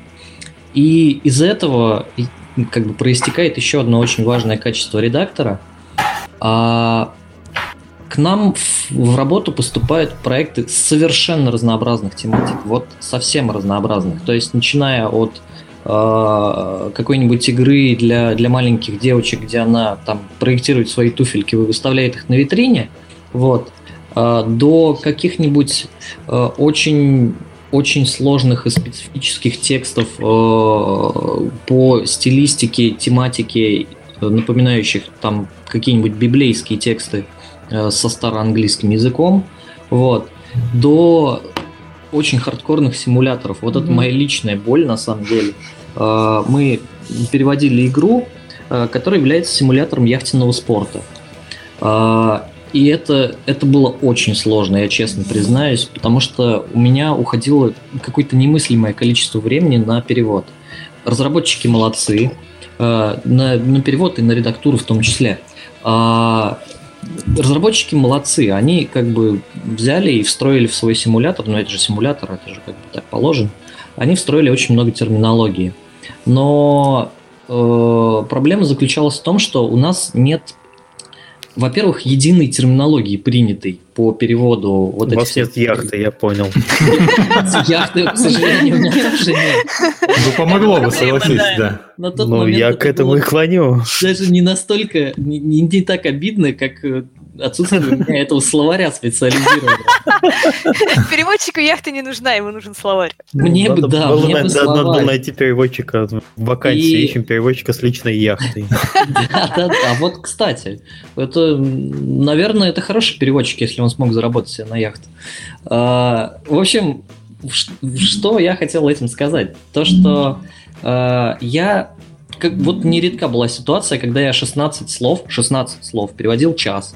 Ну, просто потому, что мне нужно было найти этот термин. А термина такого нигде нет, словаря нет. В Википедии, как бы, Википедия бедна. И вот по каким-то специализированным, опять же, форумам я все это дело искал. А, в итоге, во что это вылилось?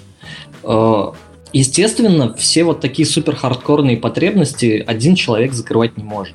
Поэтому мы, а, когда набираем редакторов и ищем себе редакторов, мы всегда смотрим, насколько человек может проводить исследовательскую работу, то есть насколько он дотошный. Может ли он шерстить целый час форумы для того, чтобы найти правильное значение и нужный перевод для одного слова? Если может, это хороший редактор. Понятно, что быстро такие переводы не делаются, но если они делаются правильно, то ну, даже не, не так важно, час он на это потратил или пять минут. Вот. И это второе очень важное качество, на наш взгляд, которое должно быть присуще игровому редактору в частности. Ну, смотри, многие вот. люди послушают э, то, что ты сказал, и посчитают, что их минимальные какие-то знания в игре сможет сделать их э, редакторами. То есть, э, если это, у меня там большой ММР, то я пойду э, мобил э, локализовывать. А вообще, какие требования? Вот ты говоришь, что вы ищете постоянно редакторов. А какие базовые требования к редакторам у вас в компании? Может, переводчикам тоже заодно? Ну да, и переводчикам. Вот просто у нас часто э, по любой теме, которую мы ведем, э, один из самых частых вопросов это как э, вот, устроиться в компанию, как начать работать по этой профессии. Вы знаете, очень странные бывают письма сопроводительные, то есть нам присылают резюме, там, а, заместитель генерального директора кирпичного завода. Я, я всегда хотел редактировать игры. Это очень трогательно. Ну, то есть, бывает абсолютно всякое, понимаете? Но у нас, а, у нас огромный опыт локализации, ну, то есть вы проекты наши можете знать, не знать, но, в общем, они, они действительно толстые все. И из этих проектов мы подготовили достаточно сложный тест, который выявляет абсолютно все положительные, отрицательные и проблемные, и, в общем, беспроблемные стороны человека. В том числе а, работа с переменными, поиск по интернету, понимание игровой терминологии. Там, в общем, есть все. Поэтому... По гуглю. Да, именно, да, да, да, да, да, да черный пояс по, по Fortnite даже. А, э, поэтому все, все, что угодно а, мы можем узнать а, о редакторе из теста. Просто-напросто, если люди к нам обратятся... Ну, то есть, если они находят резюме, а, ну, что я говорю, они присылают свое резюме на нашу вакансию, а, то мы смотрим на сопроводительное письмо, если у человека есть соответствующий опыт и образование, то мы с удовольствием делим тесты и смотрим на результат. То есть, а, а потом уже беседуем. То есть у нас, у нас, у нас достаточно много редакторов, которые работают с нами как ИП, так и там, мы с удовольствием в штат берем, если человек может, если он в Москве. Ну, люди работают из разных городов. С Александром мы работали, например, из Питера. ну, то есть, да, мы работаем с разными людьми по, раз, по разным каналам и а, на разных проектах. То есть есть люди, которые хороши для одного, как вот сказали а, коллеги, так и плохи для другого. В общем, у нас есть определенное понимание этого. Но все-таки, вы знаете, по опыту, по моему, даже с непонимающим тематику редактором, но хорошо разбирающимся в русском языком все-таки можно сделать хорошо. И э, какие-то части, какие-то проекты можно легко делить между редактором. Например, какую-то а, скажем, субтитровую часть, часть диалогов и часть интерфейса можно тоже делить, потому что они вообще никак не связаны. То есть, неважно, как, как коллеги сказали, например, какой-то симулятор.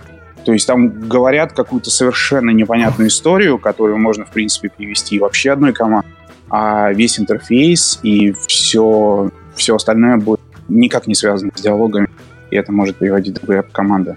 Получается даже, кстати, лучше порой, а порой нет. Но за этим надо следить. В чате Я хорошо бы... отмечают, что директор, заместитель директора кирпичного завода очень бы на хоррорах пригодился. Простите. Сегодня чат хороший, мне нравится. Релевантный опыт. Слушайте, мы уже ушли от этого, но мне просто очень интересно стало. А как в итоге ганки и джанглеров-то переводят? Так и переводят сленгом? А, к сожалению, да. То есть я бы с удовольствием придумал какой-нибудь термин на русском, вот, но я, к сожалению, не уполномочен даже если его придумаешь, делать. не будем пользоваться. Вот, я... Да, я могу написать что угодно, но наша ведь задача, по большому счету, вот по большому, самая базовая задача коммуникации, переводы и локализации там в частности, это чтобы тебя поняли. Если ты переведешь ганкера как, как-нибудь переведешь и это не поймут, это означает, что задача провалена. Вот, Уничтожитель. Ганкер, на самом деле, это... Ганк — это такое понятие, когда ты... А, в общем, ты не, не то чтобы из засады, в общем, нападаешь толпой. Ну, это как, это как да. кэрри в мобе.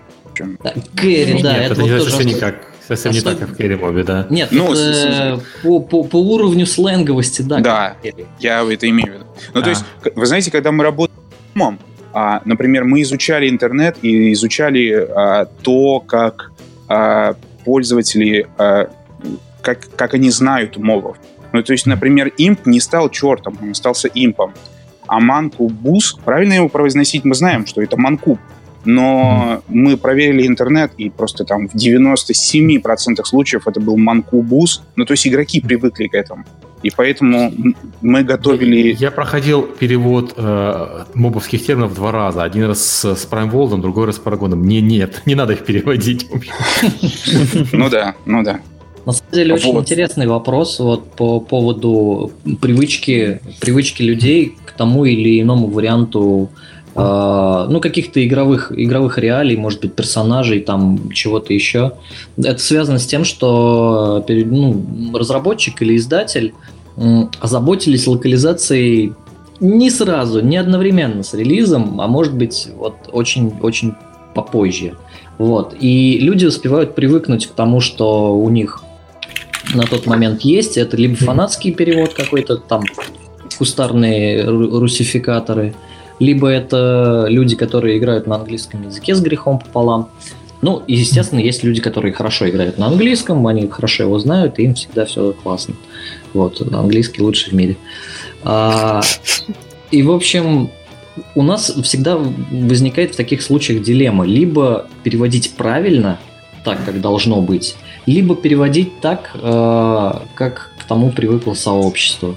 Вот. И это сложный на самом деле вопрос чаще всего приходится идти на какие-то компромиссы, потому что есть вещи откровенно неправильные, и ну, их надо делать правильно. И есть вещи, к которым мы просто привыкли, и стоит их оставить э, так, как они есть. Если вот вспомнить теорию переводоведения, э, то там есть есть такое понятие, как исторические э, устоявшиеся переводы.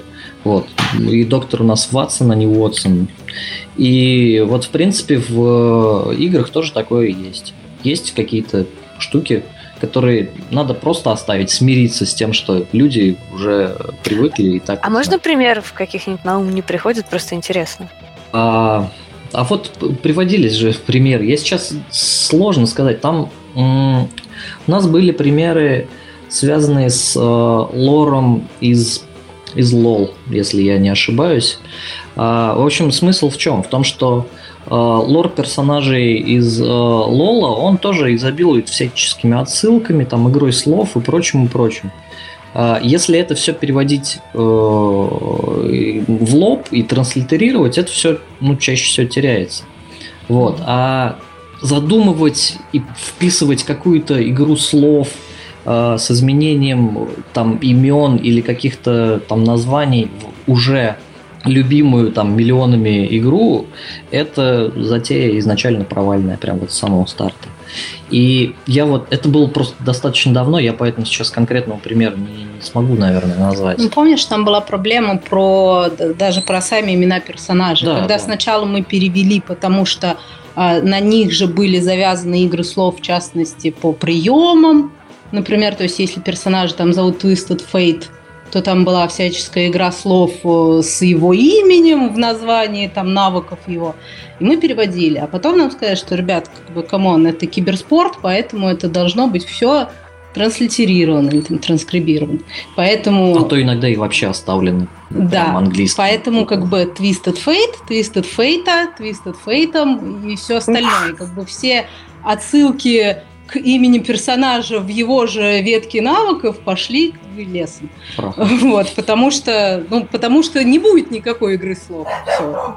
Черт, ну это прям такое испытание для морали переводчика, может быть. Очень, очень что... тяжело, на самом деле. Это вот морально. Да. Мне всегда очень трудно э, смириться с тем, что что-то приходится делать неправильно. Вот, по причинам от меня независимым. Вот, особенно это, это боль, когда у заказчика есть какие-то требования, которые ну совсем никак не соотносятся с тем твоим представлением о том, как должен выглядеть качественный перевод и хороший локализованный продукт. Вот, например, когда э, строгим, строгим требованием заказчика является оставлять имена на английском. Mm-hmm. Вот, вот у тебя нормальный русский текст, хорошо переведенный русский текст там с диалогами, и посреди этих диалогов латиницей имена персонажей. По-моему, это страшно. Это, это вот для переводчика это боль прям реальная.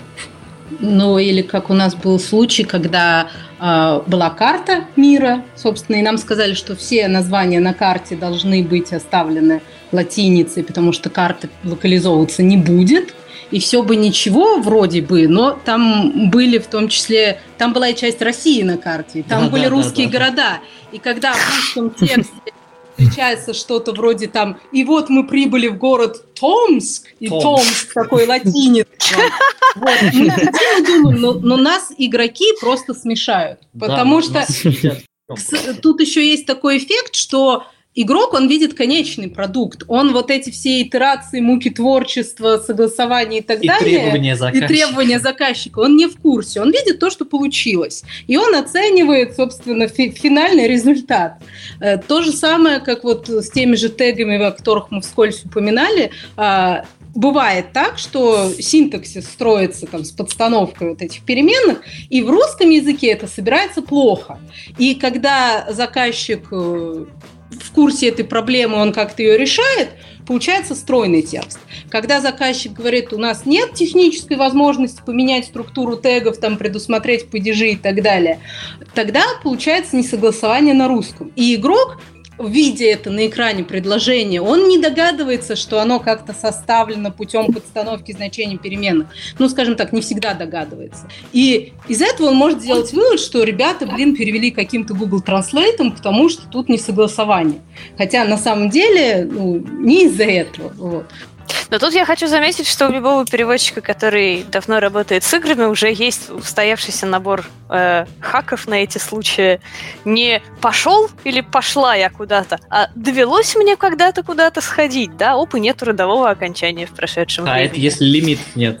Да, не это самое, не э, там Выпил чарку водки, да. Чарка водки, выпил я ее. Оп, типа вынесение темы вперед, именительный падеж. Вот, я просто делала э, одна э, локализацию игры Moon Hunters. Это такой рогалик с процедурно генерируемым сюжетом, достаточно большим количеством текста. А, и э, когда эта студия, когда они делали DLC, они, по-моему, добавили переменные и родовые, и даже, по-моему, падежные какие-то. А когда была базовая игра, там не было ничего, в смысле, там были словоформы только из английского языка, и я, по ну, я придумала какой-то миллиард, но там не было ограничений по длине текста почти, и я придумала какие-то миллиарды способов говорить не по-русски, э, но, но по-русски, и так, чтобы падеж был всегда именительный, э, род глагола был всегда скрыт, и, в общем, оно даже даже относительно напоминала литературную русскую речь. Вот, но это был очень увлекательный челлендж.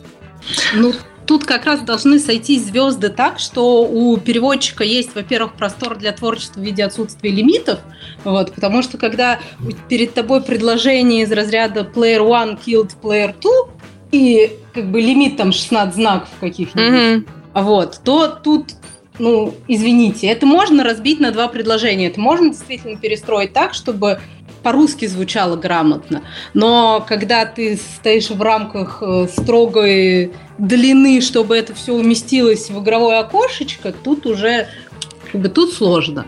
Вот. У нас были случаи, когда мы решали вот такие составные предложения, мы специально глоссарий подгоняли а, под э, будущие предложения так, чтобы ну, допустим, именительный падеж совпадал с винительным. Мы выбирали вот такие слова.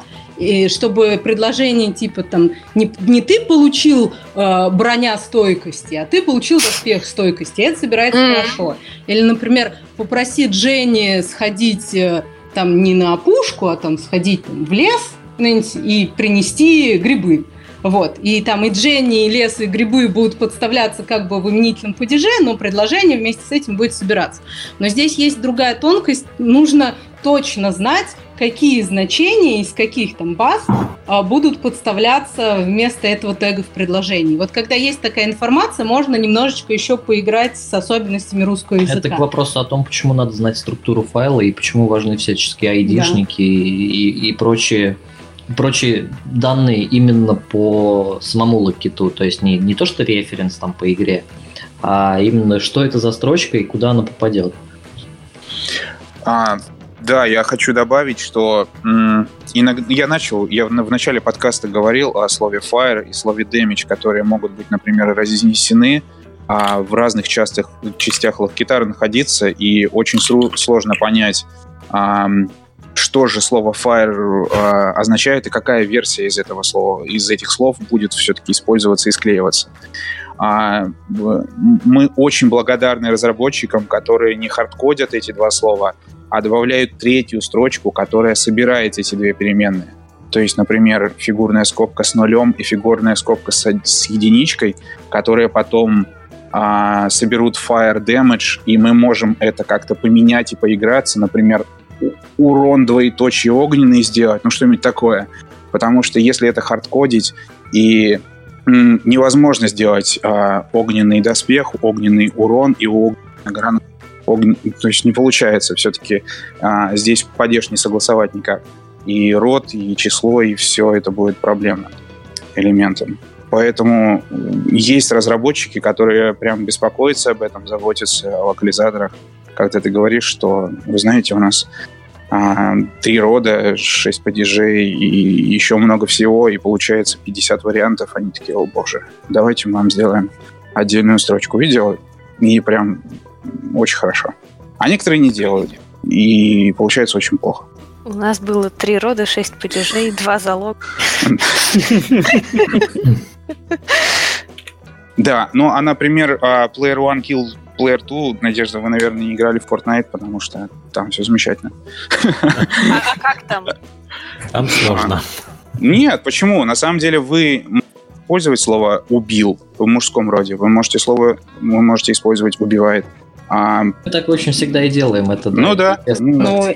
Потому что... Это классика, да. Вася убил Машу, это хорошо, а Маша убил Васю, это плохо.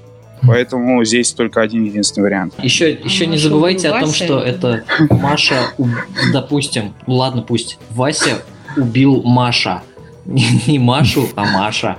Вот, поэтому всегда ходульные конструкции типа игрок Вася убивает игрока Маша.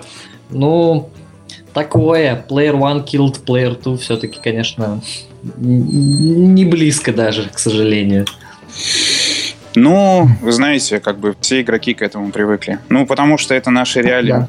Ну, то есть это, пожалуй, самый лучший вариант. Мы очень много думали, но не нашли ничего лучше. То есть оно так и работает. Player one pl- killed player Katum. Хорошо. Простите. Мы еще не затронули одну тему из э, тех, что у нас было. Хорошо, когда на проекте один редактор. Я слышал, как кто-то сказал, что вы стараетесь, эм, чтобы редактор был один все-таки в проекте. Да, а да, что, да, я сказал. Да, что бывает, если редакторов несколько, и как их вообще сделать так, чтобы они друг другу шею не, не покусали? И у каждого свой стиль, и, и зачем вообще это нужно в такой ситуации? Вы знаете, при хорошо подготовленном ките его можно качественно разрезать, потому что название, примеру, элементов интерфейса, предметов и всего остального и описания, это может быть один блок. А, скажем, разговоры персонажей — это другой блок. И там соблюдение стилистики как таковое даже и не нужно, оно и не получается. потому что каждый персонаж разговаривает по-своему, у него есть а, своя история, один британец, другой немец, третий, там еще кто-то русский. А, и в результате диалоги приходится специфическим образом обрабатывать, а э, элементы интерфейса, описание предметов можно обрабатывать а, другим образом, и это очень-очень хорошо сливается. Тут на самом деле вопрос в подготовке ресурсов и предоставлении этих ресурсов команде переводчика и команде редактора. Я а, лично, когда получаю ресурс, мы садимся с редактором и очень долго разбираем, из чего вообще этот файл состоит. То есть как, каким образом его резать, ну, если он большой, его нужно сделать быстро, и каким образом его можно поделить между переводчиками и между редакторами, если это необходимо. А вместе с редактором решаем, какие куски какому переводчику пойдут, потому что все-таки а, переводчиков мы знаем, качество работы и специфику их текста мы тоже знаем. Кто-то хорош в маркетинге, кто-то хорош а, в интерфейсах, кто-то хорош в технической части, например, я не знаю, какой-нибудь летный, гоночный, неважно какой, яхтовый симулятор. То есть он в этом разбирается, например, но этому человеку лучше, к примеру, диалоги не давать, потому что он сделает плохо. Тут очень прям точечная работа, очень грамотно и качественно подобрать команду. Потому что неверный человек на неверной задаче может э, усложнить и тебе, и игрокам, которые будут играть в твою игру. Поэтому мы стараемся. Ну, то есть, да, ну, образно говоря, если ресурсы позволяют и время позволяет, то можно согласовывать работу редакторов из нескольких. Они могут общаться между собой в чате ради того, чтобы обговорить какой-то термин, на правильность или неправильность перевода. А, к примеру, в элементах интерфейса среди предметов появляется какой-то, ну, скажем, не знаю, ведро. А, а потом в диалоге мы понимаем, что это не ведро, а какая-то вот бесформенная чаша непонятная. И в итоге редакторы между собой разговором могут объяснить друг другу и в итоге выровнять этот термин по, по всему файлу синхронизированно. То есть это, это командная работа прежде всего. То есть нет такого, что я один здесь переводчик, и я сейчас все вам зафигачу. Или я, я тут один редактор, я сейчас тоже все сделаю. Это, это прям сложный-сложный процесс. И м, когда я работаю со своими редакторами, я как игрок открываю тексты, смотрю и, и говорю, что мне не нравится, например. То есть я не участвую в работе а, над текстами напрямую, то есть я их не касаюсь. А, мне важно, чтобы мои редакторы м, поняли проблему и исправили ее сами, и запомнили, в чем проблема заключалась, и потом использовали полученные знания в дальнейшей работе. То есть, э, если допущена ошибка, мне нужно, чтобы редактор исправил свою ошибку и знал о ней. Потому что я, конечно, могу это исправить, но редактор не будет это знать, и он будет допускать эту ошибку дальше и дальше и дальше.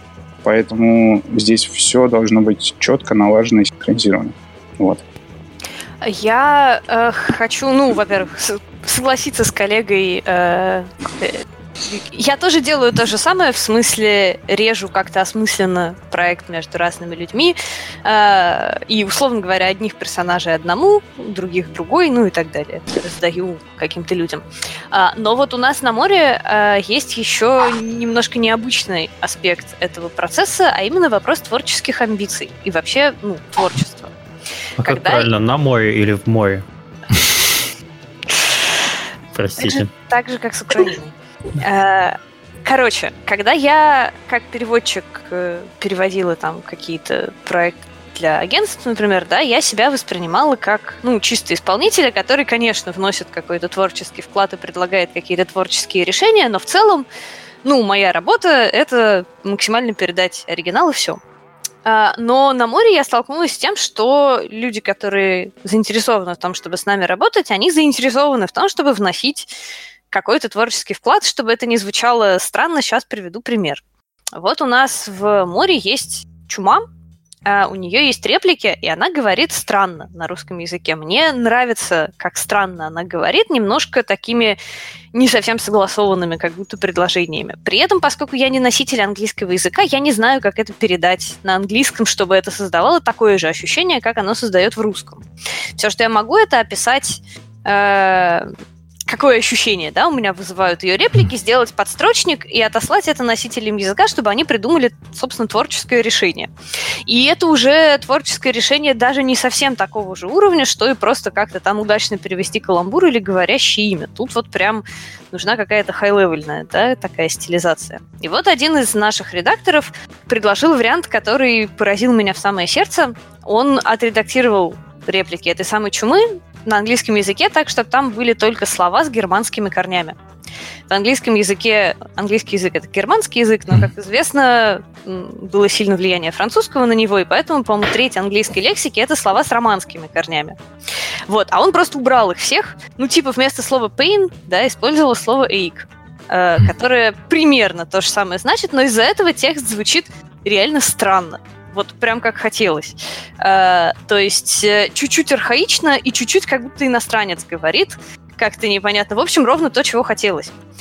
Так вот, чтобы такое было возможно, у переводчика должна быть некая творческая свобода. Он должен чувствовать э, смелость предложить такое относительно радикальное решение, потому что в русском языке лексических ограничений в тексте нет.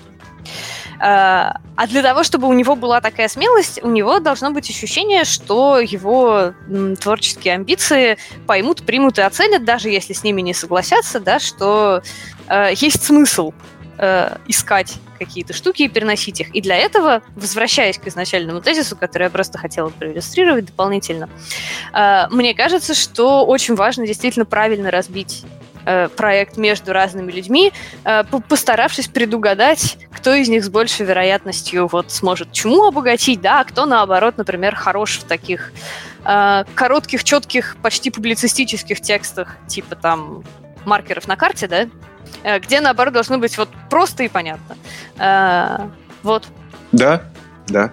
Вот это взгляд со стороны творчества. Вот, а, а у меня взгляд со стороны технической части как с продюсерской.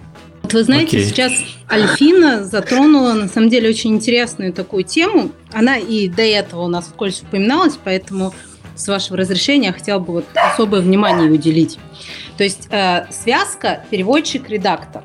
И угу. э, если мы берем, допустим, языковую пару, переводим с русского на английский, то здесь возникает вопрос, э, как лучше поступить, потому что бывают два варианта, ну, есть два варианта.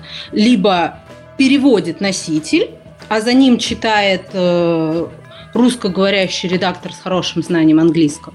Либо наоборот, вот как Альфина описывала, переводит э, русский человек со знанием английского, а редактирует потом носитель языка. Вот мы на своей практике попробовали и первую, и вторую схему, и со временем мы как раз-таки отказались от э, схемы э, русский переводчик плюс редактор-носитель, и мы перешли полностью на схему э, переводчик-носитель плюс русский редактор. А, объясню почему. То есть то, что вот как раз мы сейчас обсуждаем, в том числе приведение к общему стилю, творческие находки и так далее, а, у нас это все происходит на стадии перевода. То есть, во-первых, и деление по э, разным типам текста тоже мы стараемся делать уже на стадии перевода. Например, один человек у нас очень хорошо придумывает разные названия короткие там для квестов, для навыков и так далее, с игрой слов, где нужно емко, с юмором, каламбуры. каламбуры вот. И он у нас прям может запилить вот на всю игру всякие названия сочные. Другой, он там понимает хорошо механику, он переводит какие-то описания навыков или предметов. То есть вот там всякое плюс три к выносливости и прочее. Кто-то переводит художественную часть, это сюжетные диалоги, элементы лора и так далее. И потом уже один редактор это все сводит воедино.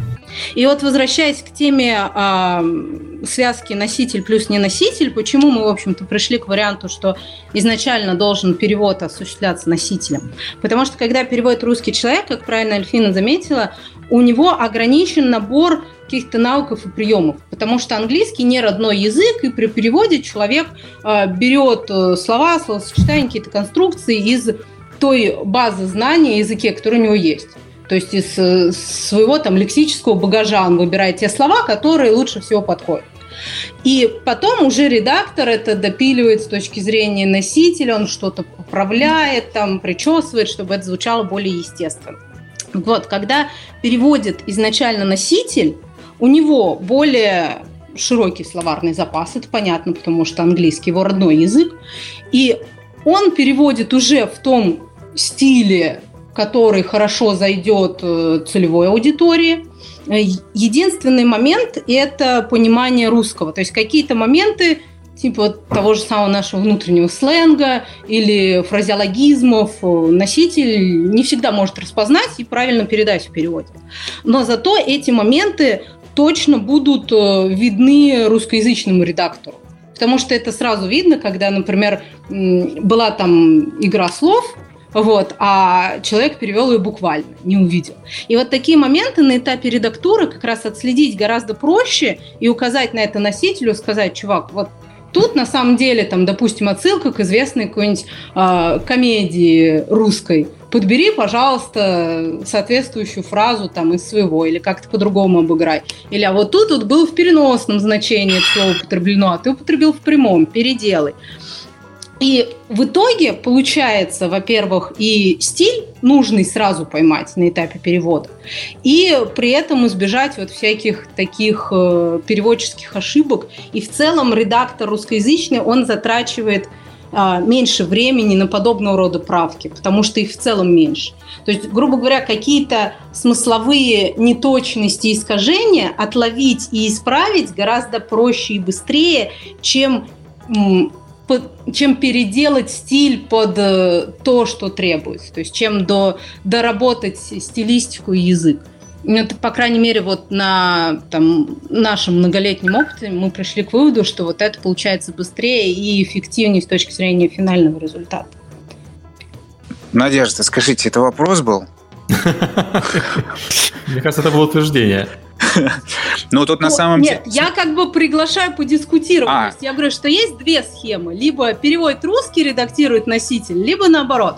Вот мы считаем, что лучше, когда там переводит носитель, редактирует русский. Как бы... Смотрите, мы Почему бы не обсудить эту тему? У, нас е... у нас есть подобные задачи. Я могу с вами поделиться соображением, что здесь то же самое, что с русскими, с русскоязычными переводчиками, имеется в виду с английского на русский.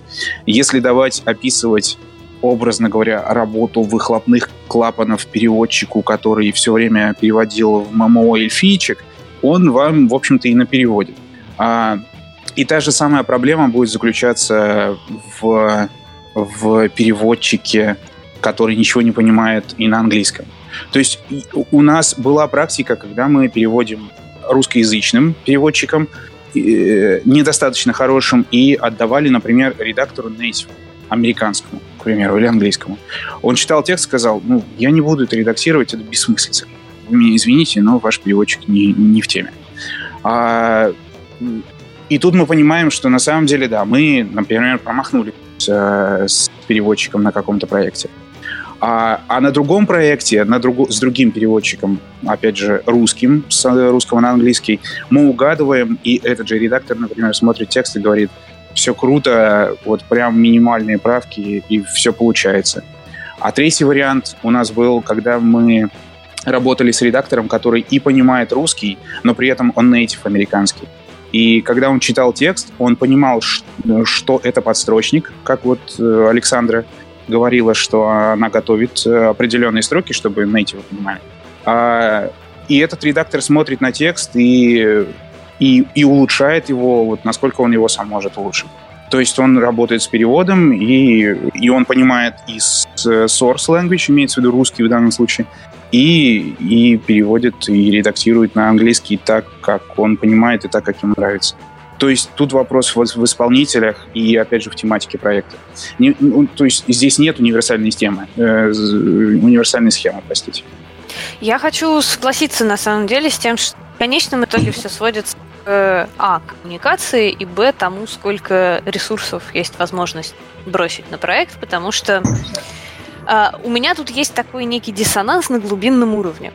Вот, допустим, в русском тексте есть фраза, и я знаю, что в этой фразе должен быть легкий грустный сарказм. То есть какая-то такая не самая очевидная поверхностная эмоция, да, не громкое восклицание, а вот он так должен э, как выражается Николай, акварельно считываю. А, Дальше я начинаю думать, как мне это локализовать. Э, я пытаюсь сама перевести эту фразу и передать это на английском языке. Но даже несмотря на то, что я достаточно свободно владею английским языком, я не носитель. Я не могу быть уверена, что вот как тут э, очень резонно было сказано, мой инвентарь методов выражения на английском все равно ограничен. Даже если я там не перевру капитально, наверняка носитель мог бы лучше и тоньше передать эту эмоцию. Но с другой стороны, где я найду такого носителя, который в русском тексте считает эту не самую очевидную эмоцию? И, в общем, мой опыт в конечном итоге привел меня... А, а когда я найду носителя, который мне переведет и скажет, э, да, значит, я написал здесь легкий грустный сарказм, как я, редактор, пойму, что действительно он написал там легкий грустный сарказм. Я же не носитель, я такие тонкости английского языка могу уже не считывать. И, в общем, в конечном итоге меня опыт привел к тому, что, как и во всем остальном геймдеве, только итерации спасут Отечество, в смысле э, приходится эти тексты гонять взад-вперед, писать друг другу комментарии, уточнять, а вот это грустный сарказм, как если бы у тебя умерла собака, и ты мрачно э, кому-то отвечаешь на попытки проявить сочувствие. Или это грустный сарказм из разряда того, что ты устал и не выспался, и мрачно отвечаешь на попытку проявить сочувствие. Вот. И э, посредством таких у нас иногда с редакторами прям такая объемная переписка в комментариях о том, что конкретно вот отдельная фраза, какая у нее интонация, достаточно ли она иронично звучит, достаточно ли она резко звучит, поймет ли игрок, что здесь ирония, или это можно прочитать как-то иначе. Э, в результате, после того, как N один раз прогонишь текст так взад-вперед, э, находится какой-то вариант, который, ну, опять же, поскольку я по-прежнему не носитель, я вообще-то на 100% не могу знать по-прежнему, является ли эта фраза идеальной репрезентацией русской. Но вот насколько возможно, итерации позволяют приблизиться к идеалу, поэтому итерируйте. Это вообще, типа, всем совет по жизни. Глобальный совет, на самом да, деле. Да, да, да, да. Не, не, не только к локализации относится. Мы поговорили два часа, я предлагаю на замечательной ноте итерируйте. Не-не-не, еще последний вопрос, Серега, есть. Э, про тулзы. О, Миша. Не, подожди, ну давайте, давайте кратенько тогда. Я пожалеем Сергея, но нам тоже спатеньки скоро У Сергея день начался не очень удачно. Э, простите. Э, Я могу ответить очень быстро. Да. Давай. А Мы работаем с, с десятком вендоров и у всех MemQ. Кто? Memo Q. Ну, то есть Memo и буква Q. Угу. И что это? А это так называемая система CAT-tool. Ну, то есть их очень много всяких разных. Есть Stratus, есть э, системы, основанные на переводе в браузере. Угу. А, это среда разработчиков, которая имеет свою серверную часть и свою клиентскую часть. То есть серверная часть хранит память переводов, глоссарий и позволяет работать э, в одном проекте нескольким языкам одновременно, не мешая друг другу. Плюс э, технически запирает э, переменные без возможности редактирования и случайной их поломки. Угу. Вот. Прям. Я так понимаю, это какой-то определенный стандарт получается в индустрии? Ну да, да. MamaQ, Trados, SmartCat еще есть. Их много всяких. Но мы MamaQ используем. Фишка этих штук в том, что они э, очень помогают переводчику, особенно когда объемы большие, потому что всякие термины из глоссария буквально автоматически подставляются тебе в строчку, а всякие типовые строки, э, которых, очевидно, достаточно много бывает в играх, иногда вообще полуавтоматически собираются. То есть тебе как переводчику, даже не редактору, а просто как переводчику, иногда нужно просто прочитать фразу, которую программа собрала из переменных и кусков других фраз, твоих же, и просто нажать типа «Ага, правильно собрала». Ну или что-то подправить по мелочи, и это очень ускоряет перевод и, понятно, делает его существенно консистентнее. Кстати, не только твоих переводов. Ну да, да, да, всех, кто работает над проектом. Если угу. это на самом деле очень сильно облегчает э, работу для нескольких переводчиков, потому что они в реальном времени подгружают свои переводы э, в базу, вот, и каждый другой переводчик видит как это переводилось раньше, или, ну, если там частичное совпадение, как переводилась похожая, похожая ячейка, и в соответствии с этим уже перевести. Плюс э, MMQ, ну и многие другие дают возможность э, поиска э, какого-то слова, это так называемый concordance, когда ты это слово ищешь и видишь все варианты его перевода, когда оно встречалось. Вот. Не, не только по тому файлу, который у тебя в работе находится, а вообще по всему проекту. Вот. Но там много очень удобных вещей, в том числе э, подгрузка и выгрузка файлов в том виде, в котором они были. То есть тебе не нужно руками там доставать откуда-то текст, вставлять его в Excel и потом э, делать из этого локит. А можно закинуть туда прям целиком файл. Э, программа сама определит, что из этого текст, что из этого теги. Ты просто делаешь перевод, потом нажимаешь экспорт и получаешь на выходе точно такой же файл, только переведенный. Ну, то есть э, много профита с программы. Это та самая программа, которая нам перевела Double Damage как э, двойное повреждение название компании. Не-не-не, Мамаку же сама не переводит. Там, конечно, есть а. плагин машинного да. перевода. У, у него нет функционала если... переводить, в общем, по этой программе. Ну, там есть, да, можно подключить плагины, которые будут подставлять варианты машинного перевода, и уже там э, переводчик сам, собственно, решает оставить предложенный вариант или все-таки его... Я, я, я шучу, у нас просто была... Э, у нас есть компания, которая называется Double Damage, и есть скилл такой, называется Double Damage, и вот эта программа, она его перевела. Название компании перевела как скилл. А, видимо, кто-то не уследил. Но нет, если у вас, кстати говоря, если у вас будет две одинаковых строчки, э, double damage э, в одном месте документ строка mm. и отдельно строка double damage в другом месте, то переведя первую, как правило, автоматически перевод подставляется во вторую. Собственно, вот, да. это принцип работы программы, она таким образом а, оптимизирует работу исполнителя, чтобы там одни и те же предложения каждый раз не перезабивать, не переводить заново. Но вот mm. в данном конкретном случае, да, получается курьез, потому что строчки абсолютно одинаковые, но программа не считывает контекст, естественно, то она и программа. Вот. И получается, что несмотря на то, что у них одинаковый оригинал, перевод должен быть разный. И это тоже уже задача переводчика выявить это несовпадение, его там отредактировать вручную. Или редактор. Да, или редактор. Mm. Будет смотреть. Альфина, а у вас как из желудей палок? А, я, э, ну, у нас вообще мы работаем над игрой в самодельном редакторе. А, я когда-то давно присылала рассказы о том, как работает MemoQ с глоссарием и вот этим всем, но, к сожалению, все-таки настолько масштабную среду не удалось сделать. А, поэтому я сама работаю во внутреннем редакторе это такая программа, написанная программистами для программистов, то есть там такие жутенькие окошечки э, со стандартными виндовскими шрифтами. А, но просто в ней удобно... Тем не менее, несмотря на то, что там типа не сделано гламурного дизайна, на самом деле, э, поскольку я могу прийти к программисту и сказать, э, дорогой Айрат или дорогой Игорь, сделайте мне, пожалуйста, то-то и то-то, у меня есть весь нужный мне функционал. Там есть комментарии, Э, с помощью которых можно писать Николаю, Николай, у тебя здесь логика провалилась, и, кстати, вот эту игру слов не перевести на английский, поэтому я сделаю так-то. Там есть спелчекер внутренний, э, без которого вообще жить невозможно, э, потому что буквы скачут перед глазами. Я понимаю, что это для коллег это очень базовая вещь, но для кого-то, кто слушает, может быть, не очевидно. Вот. Все это дело выгружается в Excel, и наши редакторы мы им предлагали работать, собственно, с нашим игровым редактором, но он достаточно громоздкий. В итоге сошлись на том, что им удобнее работать в Excel, имея перед глазами вот то, о чем я говорила раньше, то есть HTML, в которой выгружена структура каждого диалога, то есть у них перед глазами самая обычная Excel-таблица, которую они редактируют.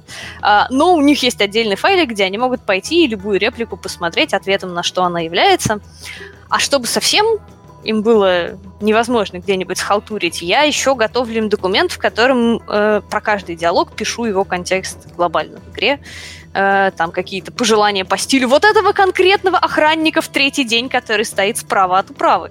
Вот он должен говорить разговорным языком, но чуть менее разговорным, чем говорил охранник в тюрьме в первый день. Это важно.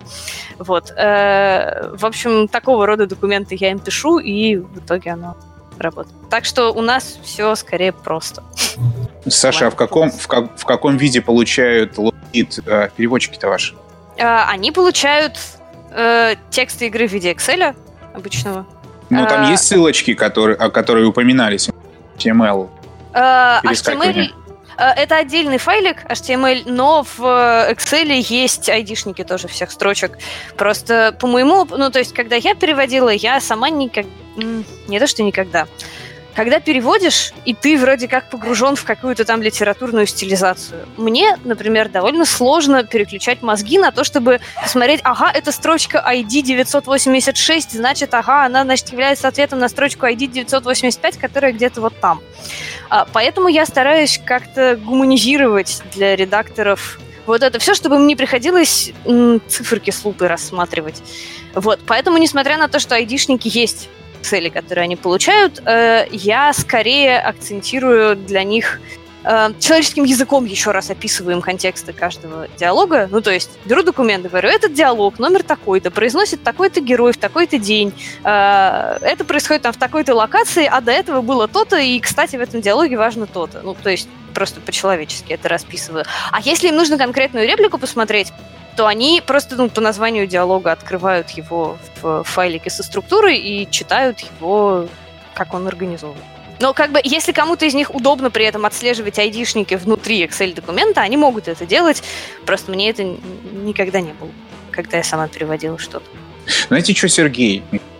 Мы не, мы не затронули тему озвучения вообще.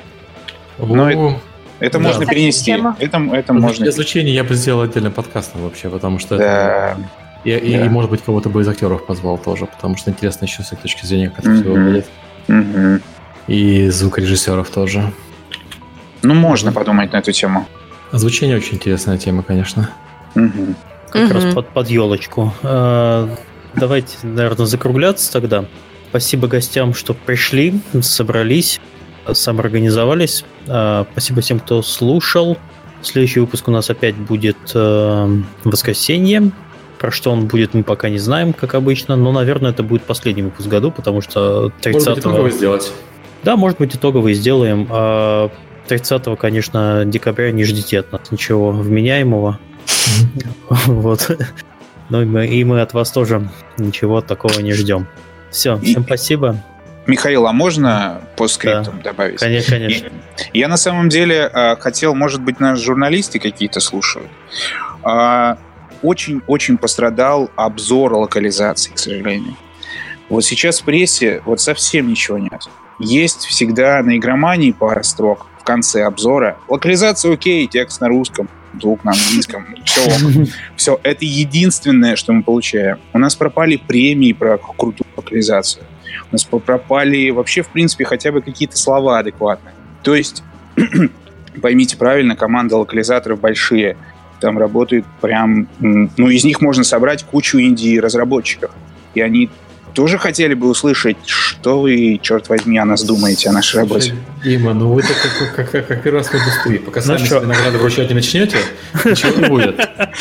Ну, знаешь, все, знаешь, что это... думают? А почему я не могу, я купил игру, а почему я не могу играть на английском? Вот, а мне ваша локализация не нужна. Вот а, это. ну, это, это на самом деле ответ магазинам. Вот э, об этом Сергей лучше расскажет. Кстати, он, по-моему, в прошлом подкасте рассказывал. Да, я рассказывал про это. Это, это от издателя зависит. Угу. Вот так вот. Вот, вот я, я, я это... все, я закончил, спасибо. Хорошо. Ладно, еще раз всем спасибо. Э, всем пока и до следующей недели. Большое спасибо, что пригласили. Всем пока. Всем пока. До свидания.